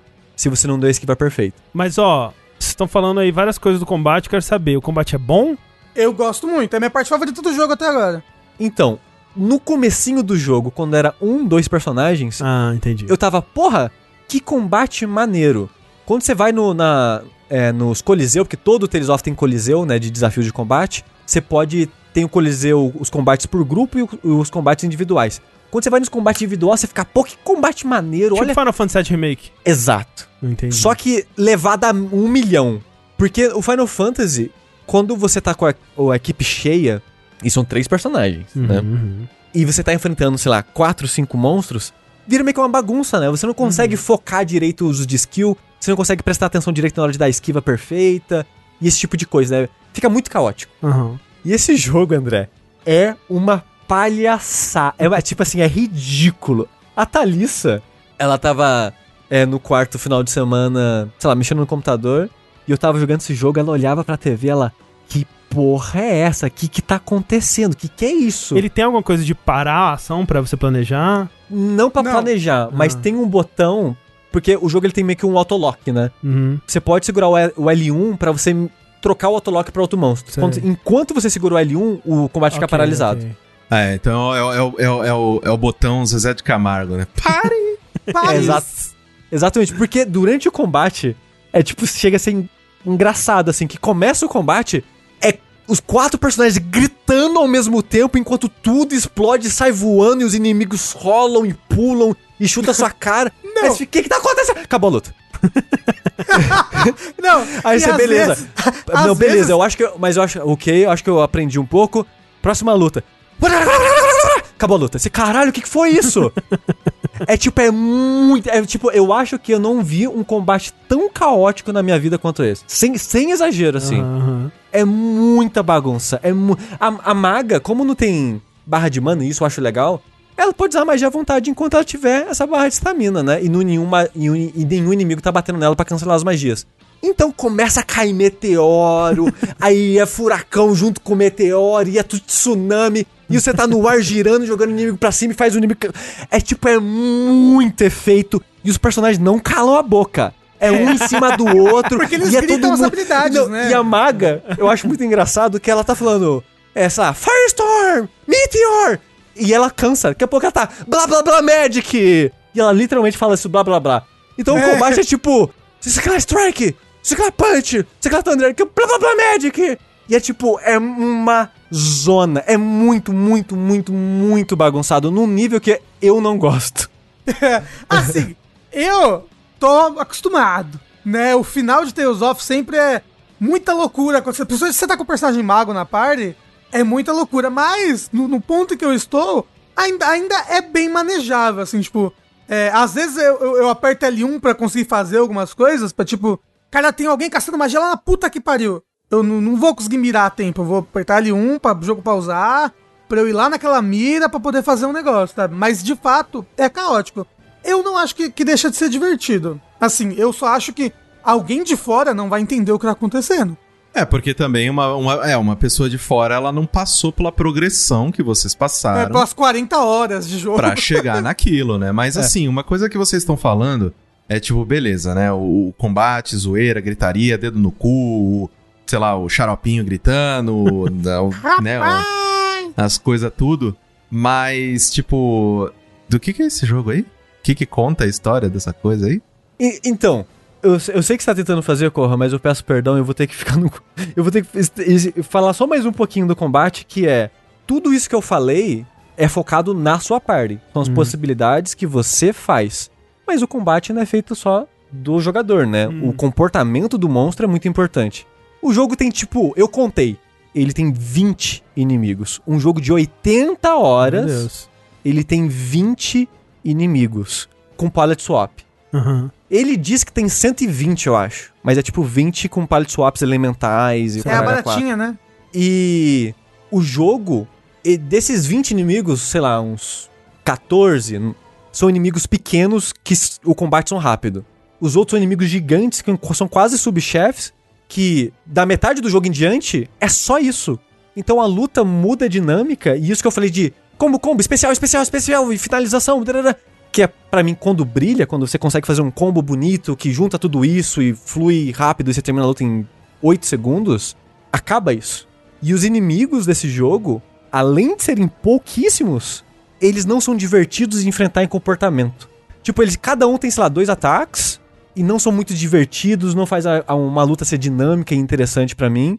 E tipo, que eu falei, o jogo tem 80 horas se você for terminar tudo.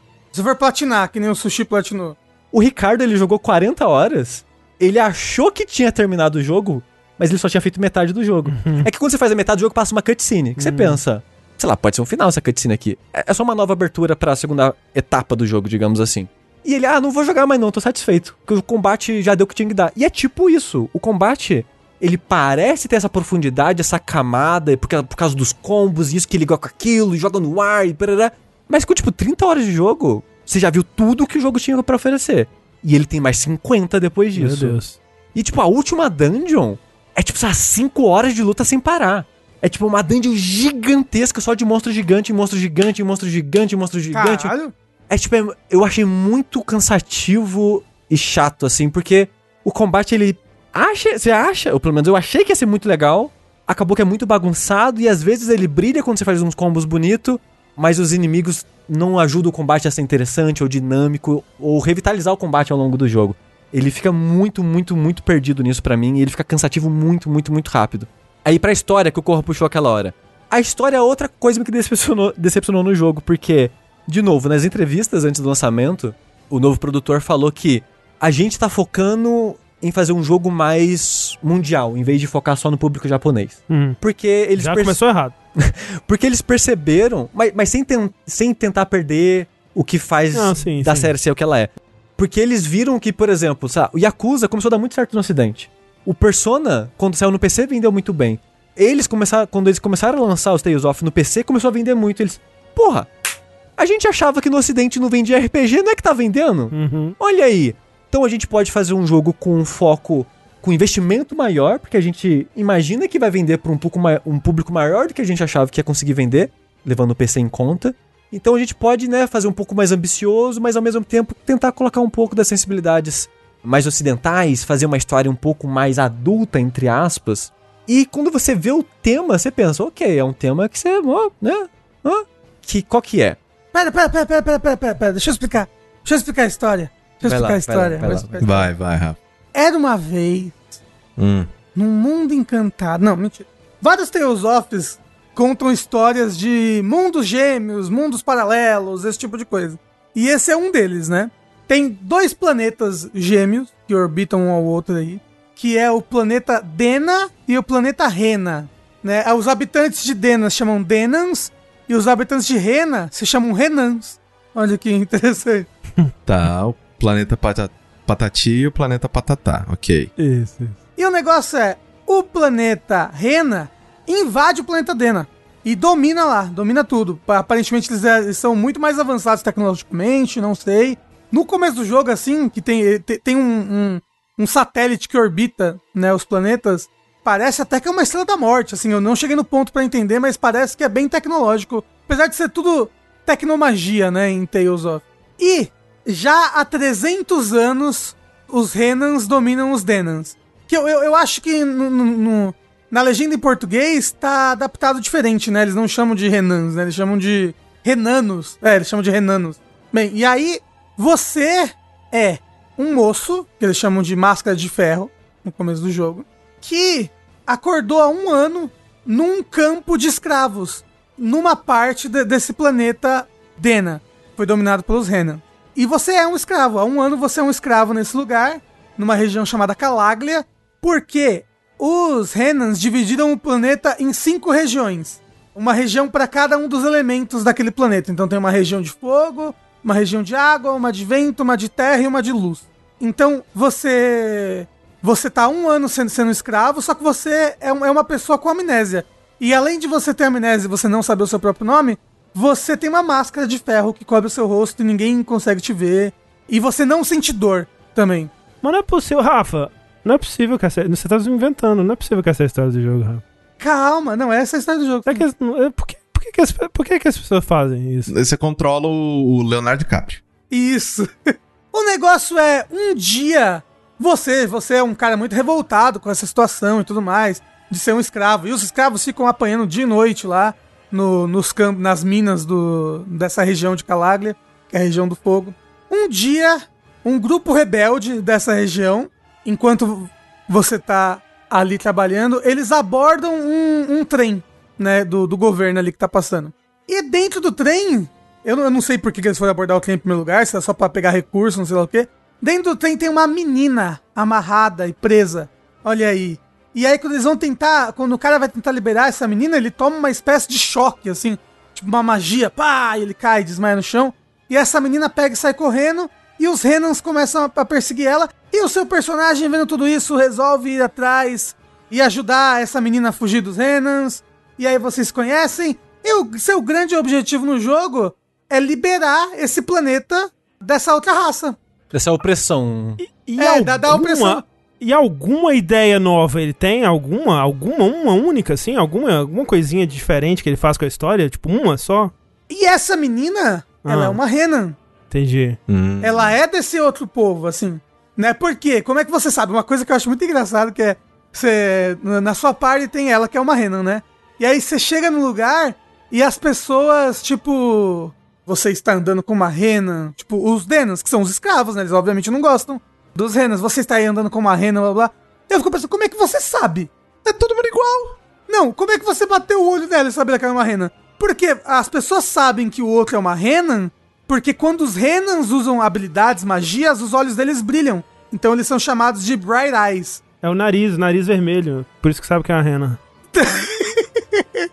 Mas é só uma das renas tem nariz vermelho, né? É verdade. Ah, e aí eu fico perguntando, como é que as pessoas sabem? Ah, porque não tem como saber. Eles são. Eles são idênticos. Mas bem. É, e aí, basicamente, todo jogo é isso: é você tentar livrar o povo desse planeta, dessa opressão, e matar os cinco lords, né? Porque cada uma da região é controlada por um lord, por um lord diferente que utiliza. Que utiliza a energia coletada nessa, né, nessa região pra uma. Uma espécie de competição pra ver quem vai ser o próximo rei da raça dos Renans, entendeu? E é por isso que eles extraem ficam usando bastante escravos, não sei o que, pra extrair essa energia. Então, a parada, esse jogo ele é bem episódico, ele é bem linear, bem, bem, bem linear, é- ele é uma linha reta assim que você vai seguir. E o que ele tenta fazer, e o que ele faz na verdade, é que cada reino que você passa, cada região, é um tipo de opressão diferente que ele tá. E eu esperava que o jogo fosse fazer algum comentário, fosse dizer alguma coisa sobre isso. Porque, por exemplo, a, a primeira região que você tá é. Tipo, todos os Denas são escravos. Hum. Ponto final. Nesse mundo. Só que cada região, cada governante dessas regiões, ele escraviza de uma maneira diferente. A inicial é através de chicotada, e de tortura, e de não alimentar, esse tipo de coisa. Aí quando você vai pro segundo, pro segundo reino, é uma parada meio 1984. Que atrave- é, controla através do medo, de espionagem, de usar a população contra ela mesma, de ou se você dedurar alguém que tá fazendo uma coisa que não pode, a gente vai te dar dinheiro, ou qualquer coisa do tipo, sabe? Então, toda a parada no segundo reino é que ninguém confia em ninguém, porque todo mundo trai todo mundo, e. E né, cada reino ele vai tentar abordar um tipo de controle de população, um tipo de manipulação e coisas do tipo. Qual, qual o reino que tem o WhatsApp? Pô, É o Brasil, esse é o pior reino, mais difícil. E, e eu tava esperando um momento em que o jogo ele fosse falar algo sobre isso. Hum. Ele fosse abordar esse tema é a fundo. Porque ele meio que fala um pouquinho. Assim que você pisa no reino, tem umas cidadezinhas, né? Umas vilas que você vai ter acesso e você pode falar com as pessoas. Mas é aquele clichê de JRPG padrão ou de anime padrão que é tudo o mais genérico e sem nuance possível. Hum. Que tipo, ah, no reino que ninguém confia em ninguém, todo mundo só fala disso. Uhum, uhum. Você fala com o Isso. NPC na rua, eu não confio no meu vizinho. Aí você fala com outro NPC, eu não confio no meu vizinho. Aí você fala com o terceiro NPC, eu não confio no meu vizinho. E é só isso. Assim, não é a mesma fala, É. mas é tipo, todo mundo só fala sobre a mesma coisa. Sabe? É o sentimento. É que nem É. Pokémon, que todo mundo só sabe falar sobre então, Pokémon. tipo, Isso. é todas as cidades que você Vizinho, vai, vizinho. todos os reinos que você vai, eles nunca aprofundam de verdade o tema daquele reino. Você vê que eles tentam colocar isso, sabe? Como um argumento. Dito isso, Xi, eu não confio no meu vizinho, não. Você confia? Só porque ele bate na criança? Olha. Olha, é verdade. Não põe minha a mão no fogo grita vizinho, não. Ó, dito isso, eu também tem, tem dois vizinhos aqui Olha que é aí. foda, cara. Seus vizinhos botaram bandeira do Brasil na varanda? Tem um, tem um novo aí que mudou com, com um pug, que o velho, ele deve ter algum problema no, no intestino, cara. Que ele anda, e todo passo que ele dá é um peido.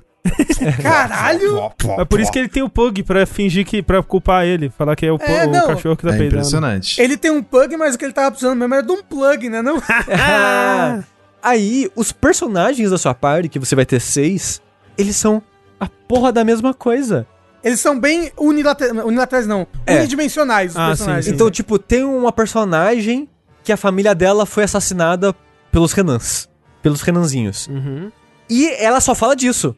Odeio Renanzinho, matou meu pai. Aí passa 10 minutos. Matou minha mãe, Renanzinho, é foda, não confio. Aí passa 10 minutos, Renanzinho, né? Porra, odeio Renanzinho. E é só isso. Todos os personagens da sua party só fala a mesma coisa. É a mesma coisa, só que dessa vez vai falar, sei lá, nossa, Renanzinho é foda, né? Pisou na grama.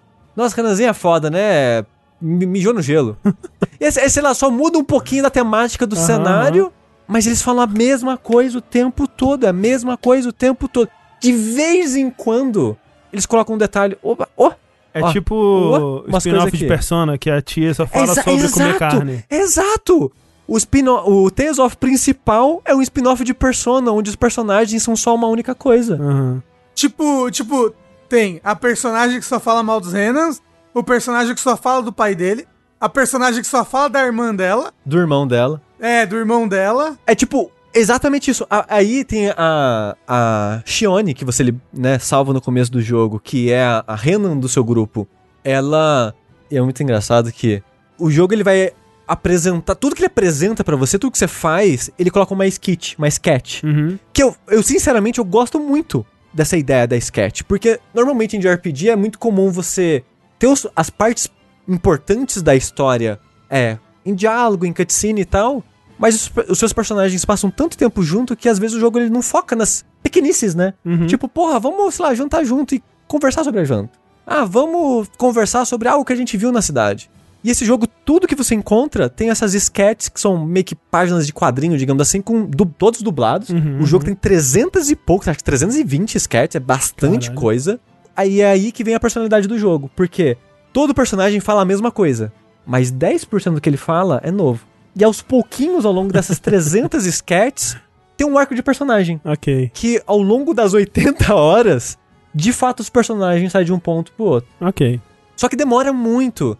E me frustra isso, porque no final do jogo eu tava gostando desses personagens de maneira não irônica. Hum. No final, a relação da Shione com o com Alphen, que é o protagonista, eu realmente acho muito bonitinha e fofa e fiquei feliz por eles e porra, que maneiro, sabe? Teve uns momentos que eu achei genuinamente muito bonitinhos, mas foi tipo, sei lá, 10 minutos ao longo de 80 horas, sabe? Então, tipo, eu acho que eles parece que é muita encheção de linguiça, sabe? Pra enrolar e criar a história e a condição. E muita dessa, dessa linguiça não é nada, sabe? É só repetição de repetição de temas pra martelar isso na sua cabeça sem aprofundar esses temas direito. Você sabe o que que é? A pior coisa pra mim em relação de quando eu fui jogar esse jogo. Primeiro, acho que é o contrário do Sushi. Não, não é o contrário do Sushi não, né? Porque o Sushi platinou o jogo. Mas eu, eu, eu, eu estou gostando bastante, por enquanto. Eu não tô tão avançado quanto o Ricardo, mas eu diria que eu tô bem avançado no jogo. Eu tô quase terminando o quarto mundo. E a pior coisa pra mim é que eu acho que eu tava jogando Dragon Quest antes, sabe? E o 7, principalmente, Lá vem. que... Olha lá, olha lá. Tem o, tem o personagem que, ah, não confio no meu vizinho. Ah, não Eu sou o personagem que Dragon Quest. Ah, vai, então, Dragon Quest. Mas é, o negócio é, Dragon Quest é muito bem escrito. E Dragon Quest não é anime. Dragon Quest não é nada anime. Na, na, na maneira como ele aborda os personagens, na maneira como ele escreve, nas situações e tudo mais. Ele não é anime. Ele é, como eu falei, ele é uma, ele é uma, uma parte da cultura que seguiu em paralelo ali. Que nem, que nem as histórias do, do, do, do Estúdio Ghibli, que não são anime, apesar de serem animação. Pois é. E esse jogo é muito anime. Assim, é muito anime genérico em várias coisas. É que Dragon Quest, Rafa, é pra fã de Dragon Quest. Esse jogo é pra otaku. Entendeu? Essa é a diferença. Então, mas, mas assim, tipo, eu gosto muito de Tales of. É porque você é otaku. E até. e até o, o, o Tales of Berseria, que eu não gostei do combate, eu tava interessado na história, em tudo que eu joguei nele, assim. Eu tava interessado, ah, onde que vai isso daí? Apesar de ter personagens chatinhos. O Tales of Vesperia, que é o meu favorito, eu sinto que os personagens eles, eles são bem feitos, eles têm um arco, eles repetem muito, batem na mesma tecla, batem. Eles não são tão profundos, não são. Mas esse é genérico demais, os personagens são genéricos. A fala é tudo muito, muito drama, assim, parece, às vezes parece que você tá vendo uma novela da Record, sabe? É, inclusive, eu, eu mandei no grupo, no nosso grupo do Telegram, um, gente, ó, o, o- esse daqui é pra gente usar de referência, que eu quero usar esse vídeo de referência depois. Que é um vídeo do Os Mutantes. Vocês viram esse vídeo? Eu vi, Que é o- eu vi. Sim, eu vi. Incrível.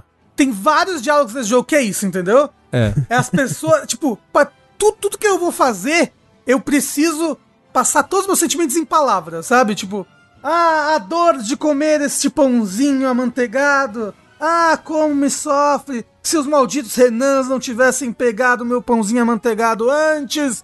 Ah, que horror! Aí chegou outro, não, nós temos que ser amigos. Os pãozinhos amanteigados não vão sobreviver amanhã. Ah, mas. Tipo, é tudo muito dramático e exagerado. E tanto que me tira, assim, eu, eu não consigo comprar o drama do que tá acontecendo porque é dramático demais. É melodramático demais. E, e não é desenvolvido. É só tipo, oh meu Deus, que horrível. Próxima cidade, vamos ver o que tem de horrível agora. Oh meu Deus, que horrível. Deus, que Próxima- horrível. É tipo, o jogo ele não tem nada a dizer. Aham, ele aham. pega um tema que é mega pesado, é mega carregado no nosso mundo. Ele poderia fazer coisas interessantes, ter coisas a dizer sobre isso. E ele não fala absolutamente nada. Tipo, Na você não verdade- resolve o problema da. Que tipo, não é tipo One Piece que você chega Não, e não. salva a vida de todo mundo. Assim, Então, mais tem ou menos. isso, vo- você é o Jesus desse mundo. Entendi, assim, entendi. Você sabe? é o Jesus. Mas a parada que eu, que eu quero dizer é: as pessoas passaram por coisas horríveis Uhum, nesse mundo. E elas nunca falam sobre isso de uma maneira humana Sei. e sincera. Sei. É tudo. Ah, os Renans. Ah, não, não, não, tô de boa. Passou.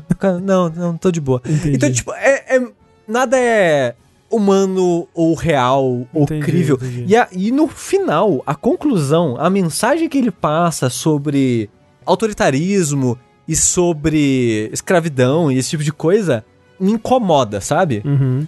Porque o jogo ele não tem um vilão, o Sei. que é algo que eu já acho meio ruim por uma história. Porque hum, nada te guia, te motiva muito no jogo. E ele não tem um vilão. Não tem um vilão. Ele não tem algo que você tá tentando almejar, tipo, ou uma pessoa, ou algo que você. É tudo muito aberto, assim, sabe? O que você quer fazer né, na história do jogo. Os personagens vão meio que tropeçando e, tipo, ah, e se a gente fizer isso aqui? Sabe? O que pra mim é meio ruim.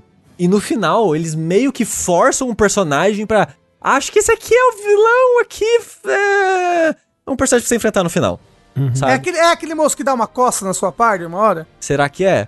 E, tipo, tem um diálogo lá que eu fico muito puto, assim. De tipo de.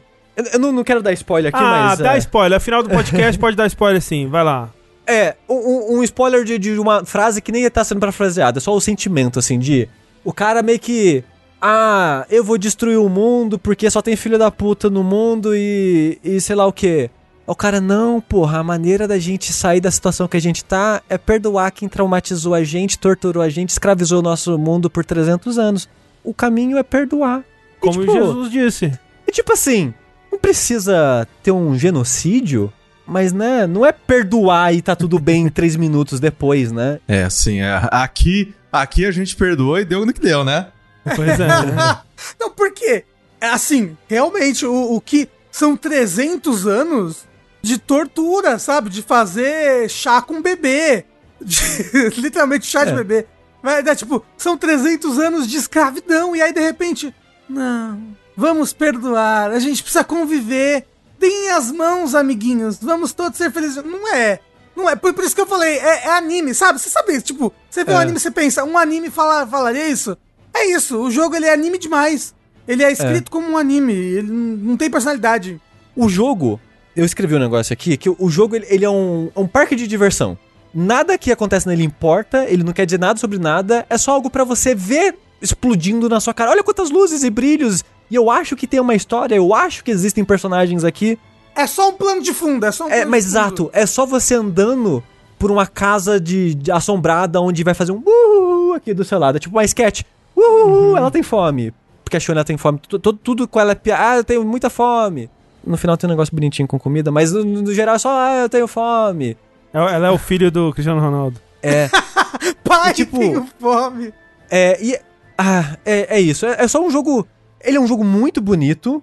Que tem um combate que tinha um potencial muito grande, que foi desperdiçado por situações de combate de inimigos muito desinteressantes e um jogo muito estendido e um combate que não cresce junto com esse tempo.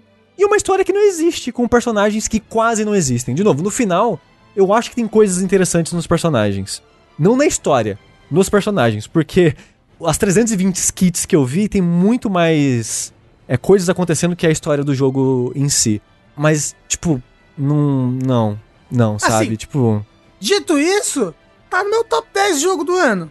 Por enquanto. É. assim, vamos ver até eu zerar, porque eu não cheguei na metade dele, né? Apesar de que eu tô com umas 30 horas já dele. Pra mais, hein? Perguntaram, melhor que o Chronas Maximus? Eu prefiro o Chronas Maximus. Olha aí. Eu prefiro. O Chronas Maximus, se você jogar só uma Que não- campanha. é, é, Cronas Maximus, nesse, quando dito nesse podcast, estamos nos referenciando ao jogo Scarlet Nexus. Isso. É. O Chronas Maximus, ele é um jogo muito mais enxuto. Se você só jogar uma campanha, por favor, jogue só uma campanha, não vale a pena jogar as duas. A não ser que você jogue, sei lá, o ano que vem, é, a segunda. E assisto anime? É, o anime é terrível, não faz isso não. É uma campanha muito mais enxuta, ela é anime pra caralho, ela é sem pé nem cabeça, mas ela é enxuta. Ela consegue ter personagens que são rasos também, mas às vezes eles brilham também. Só eles, ele consegue ter o mesmo escopo de sentimento de, nossa, é tudo tão genérico, com os momentos legais, só que em 30 horas em vez de 70, 80, sabe? E É um que, eu, inclusive, falar sobre isso porque toda vez que você fala de 80 horas, tem gente que fala, ah, mas no How Long to Beat tá 60. Ah, sei eu... lá. Problema da pessoa que terminou em 60, eu levei 80, porra. Toma aí na sua cara a pessoa que terminou em 60. Ah, é engraçado, porque o How Long to Beat desse jogo tá 35 horas. E eu, Não, tipo, eh, Rafa, Rafa, eu te garanto que um monte de gente fez a metade do jogo, viu a cutscene e pensou, acho que esse é o encerramento, e parou de jogar, igual o Ricardo. Eu te garanto, porque eu fui ver o review no YouTube, em canais especia- especialistas em RPG, teve um cara que falou que terminou em 40 fazendo toda a side mission, mas nem fudendo, esse cara viu a cutscene no meio do jogo e achou que terminou. Eu te garanto. É, então, porque eu, porque eu falei, eu estou no quarto mundo com bem mais de 30 horas. Eu joguei para um caralho esse jogo. Eu não tenho jogado Dragon Quest VII, eu não tenho jogado um monte de coisa só pra jogar esse jogo. E ele não me parece que vai terminar. Assim, tipo, agora, sabe? E, eu, É. se, e se eu ainda não ver essa cutscene da metade, realmente talvez ele se estenda mais do que. Mas, Rafa, É. Do só, que pra fe- só pra fechar então aqui, é tipo, o que que, o que que tá te fazendo ter ele como um dos 10 jogos do ano é, é o combate, é isso?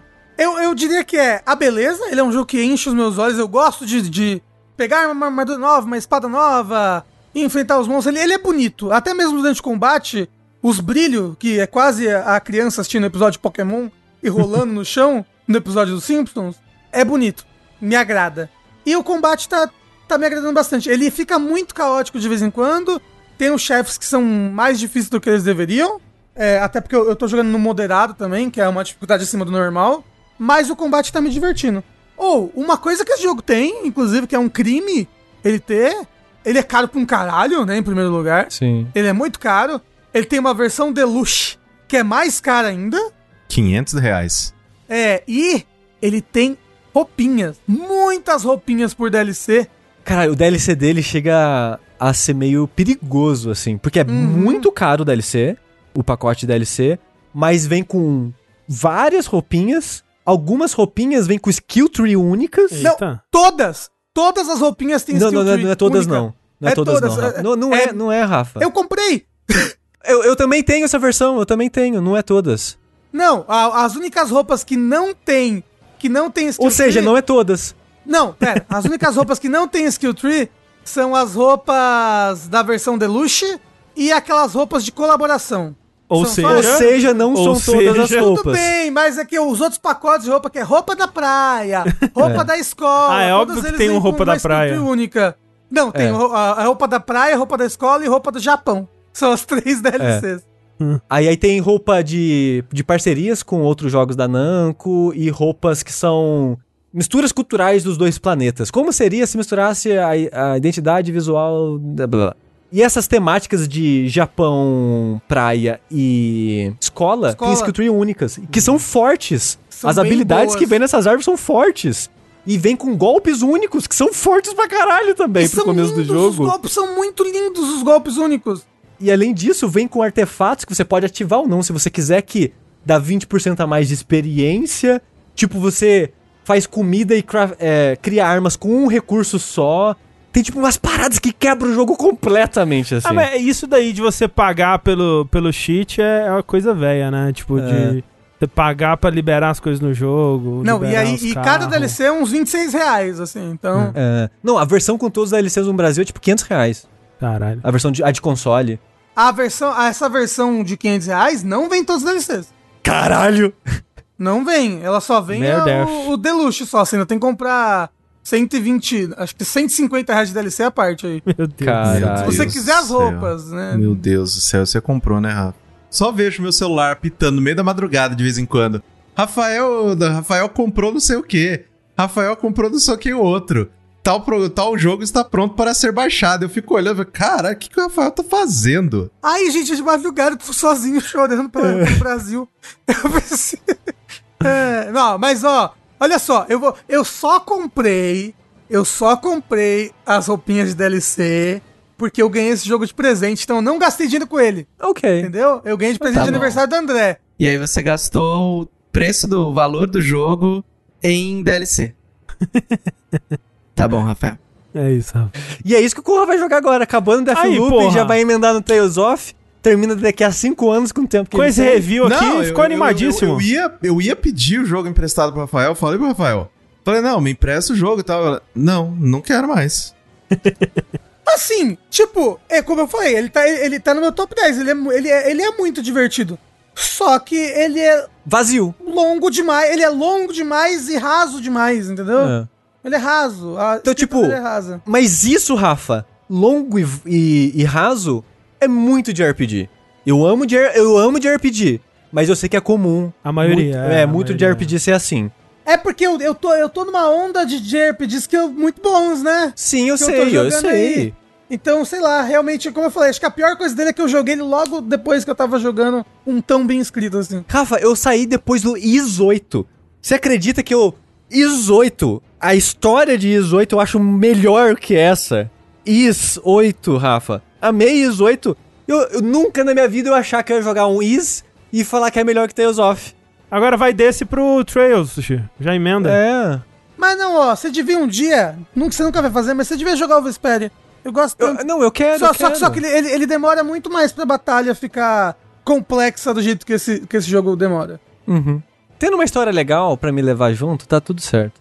É legalzinha, não é a melhor história do mundo, não, É. mas é interessante. Os personagens são mais interessantes que a história. Mas o que eu queria dizer é: se você que tá ouvindo isso, você gosta de JRPG, apesar. Caralho, de- ele mandou um rapaz aqui no apesar.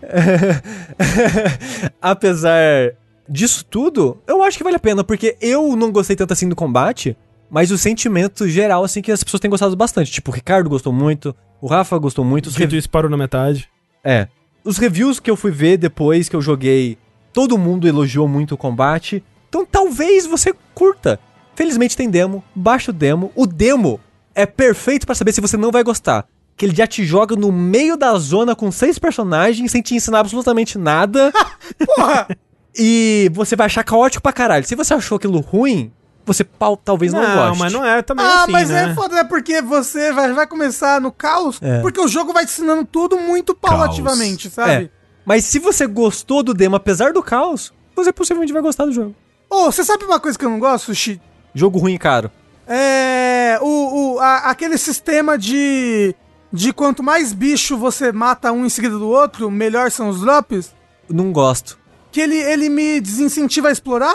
Porque eu tenho que sair Exatamente. correndo pra fazer tudo, eu acho. Eu achei... E a não, e a não ouvir os diálogos dos personagens entre É. as lutas. Puta, porque às vezes eles estão conversando e eu não posso parar pra ouvir. Porra, isso me deixa muito puto. pois é.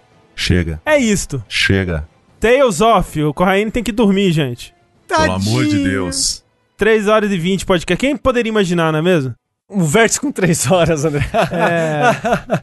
Esse foi Tales of Arise. Tá aí pra todas as plataformas, inclusive PC, menos o Switch. É, inclusive, eu acho que eu gostei tanto dele que ele tá duplamente instalado aqui. Não consigo de jeito nenhum não deixar ele duplamente instalado É no meu PlayStation 5. Quem quiser o último vértice que eu choro sobre isso. É verdade. E com isso, nós vamos encerrando aqui mais esse vértice. Muito obrigado, Corraine, pela sua paciência aqui conosco. Obrigado, desculpa, mas assim, né? Mas eu- peço desculpa, mas a pessoa quando ela aceita o vértice participar. Já não, não, sabe. já faz parte do pacote, gente. Tá Mas o. Corra tentou, o Corra tentou, Ele coitado. tentou, ele ele, tentou. ele tentou Bravamente. manter a, a parada andando, a conversa já dinâmica. Puxar ali pro, pro história. Desculpa, Corra. Eu, eu já tô, eu já tô acostumado, gente. Foi o quê? Foi dois, três anos disso todo dia na minha vida. É, pois é. Desculpa. É, então é isso, Passarinho gente. come pedra. É, Né? de novo aí, ó, fica aí, ó. Você que né, queria mais três horas de podcast, aproveita aí e vai lá e procura é, Maremoto Originals. Exatamente. Originais Maremoto. No, no, no É. seu aplicativo de podcast aí pra já ouvir mais coisinhas com essa belíssima voz aveludada. E enquanto isso, eu sou o André Campos Eu sou o Eduardo Sushi. Eu sou Rafael Kina. E eu sou Caio Corraine. e até a próxima, gente. Tchau, tchau.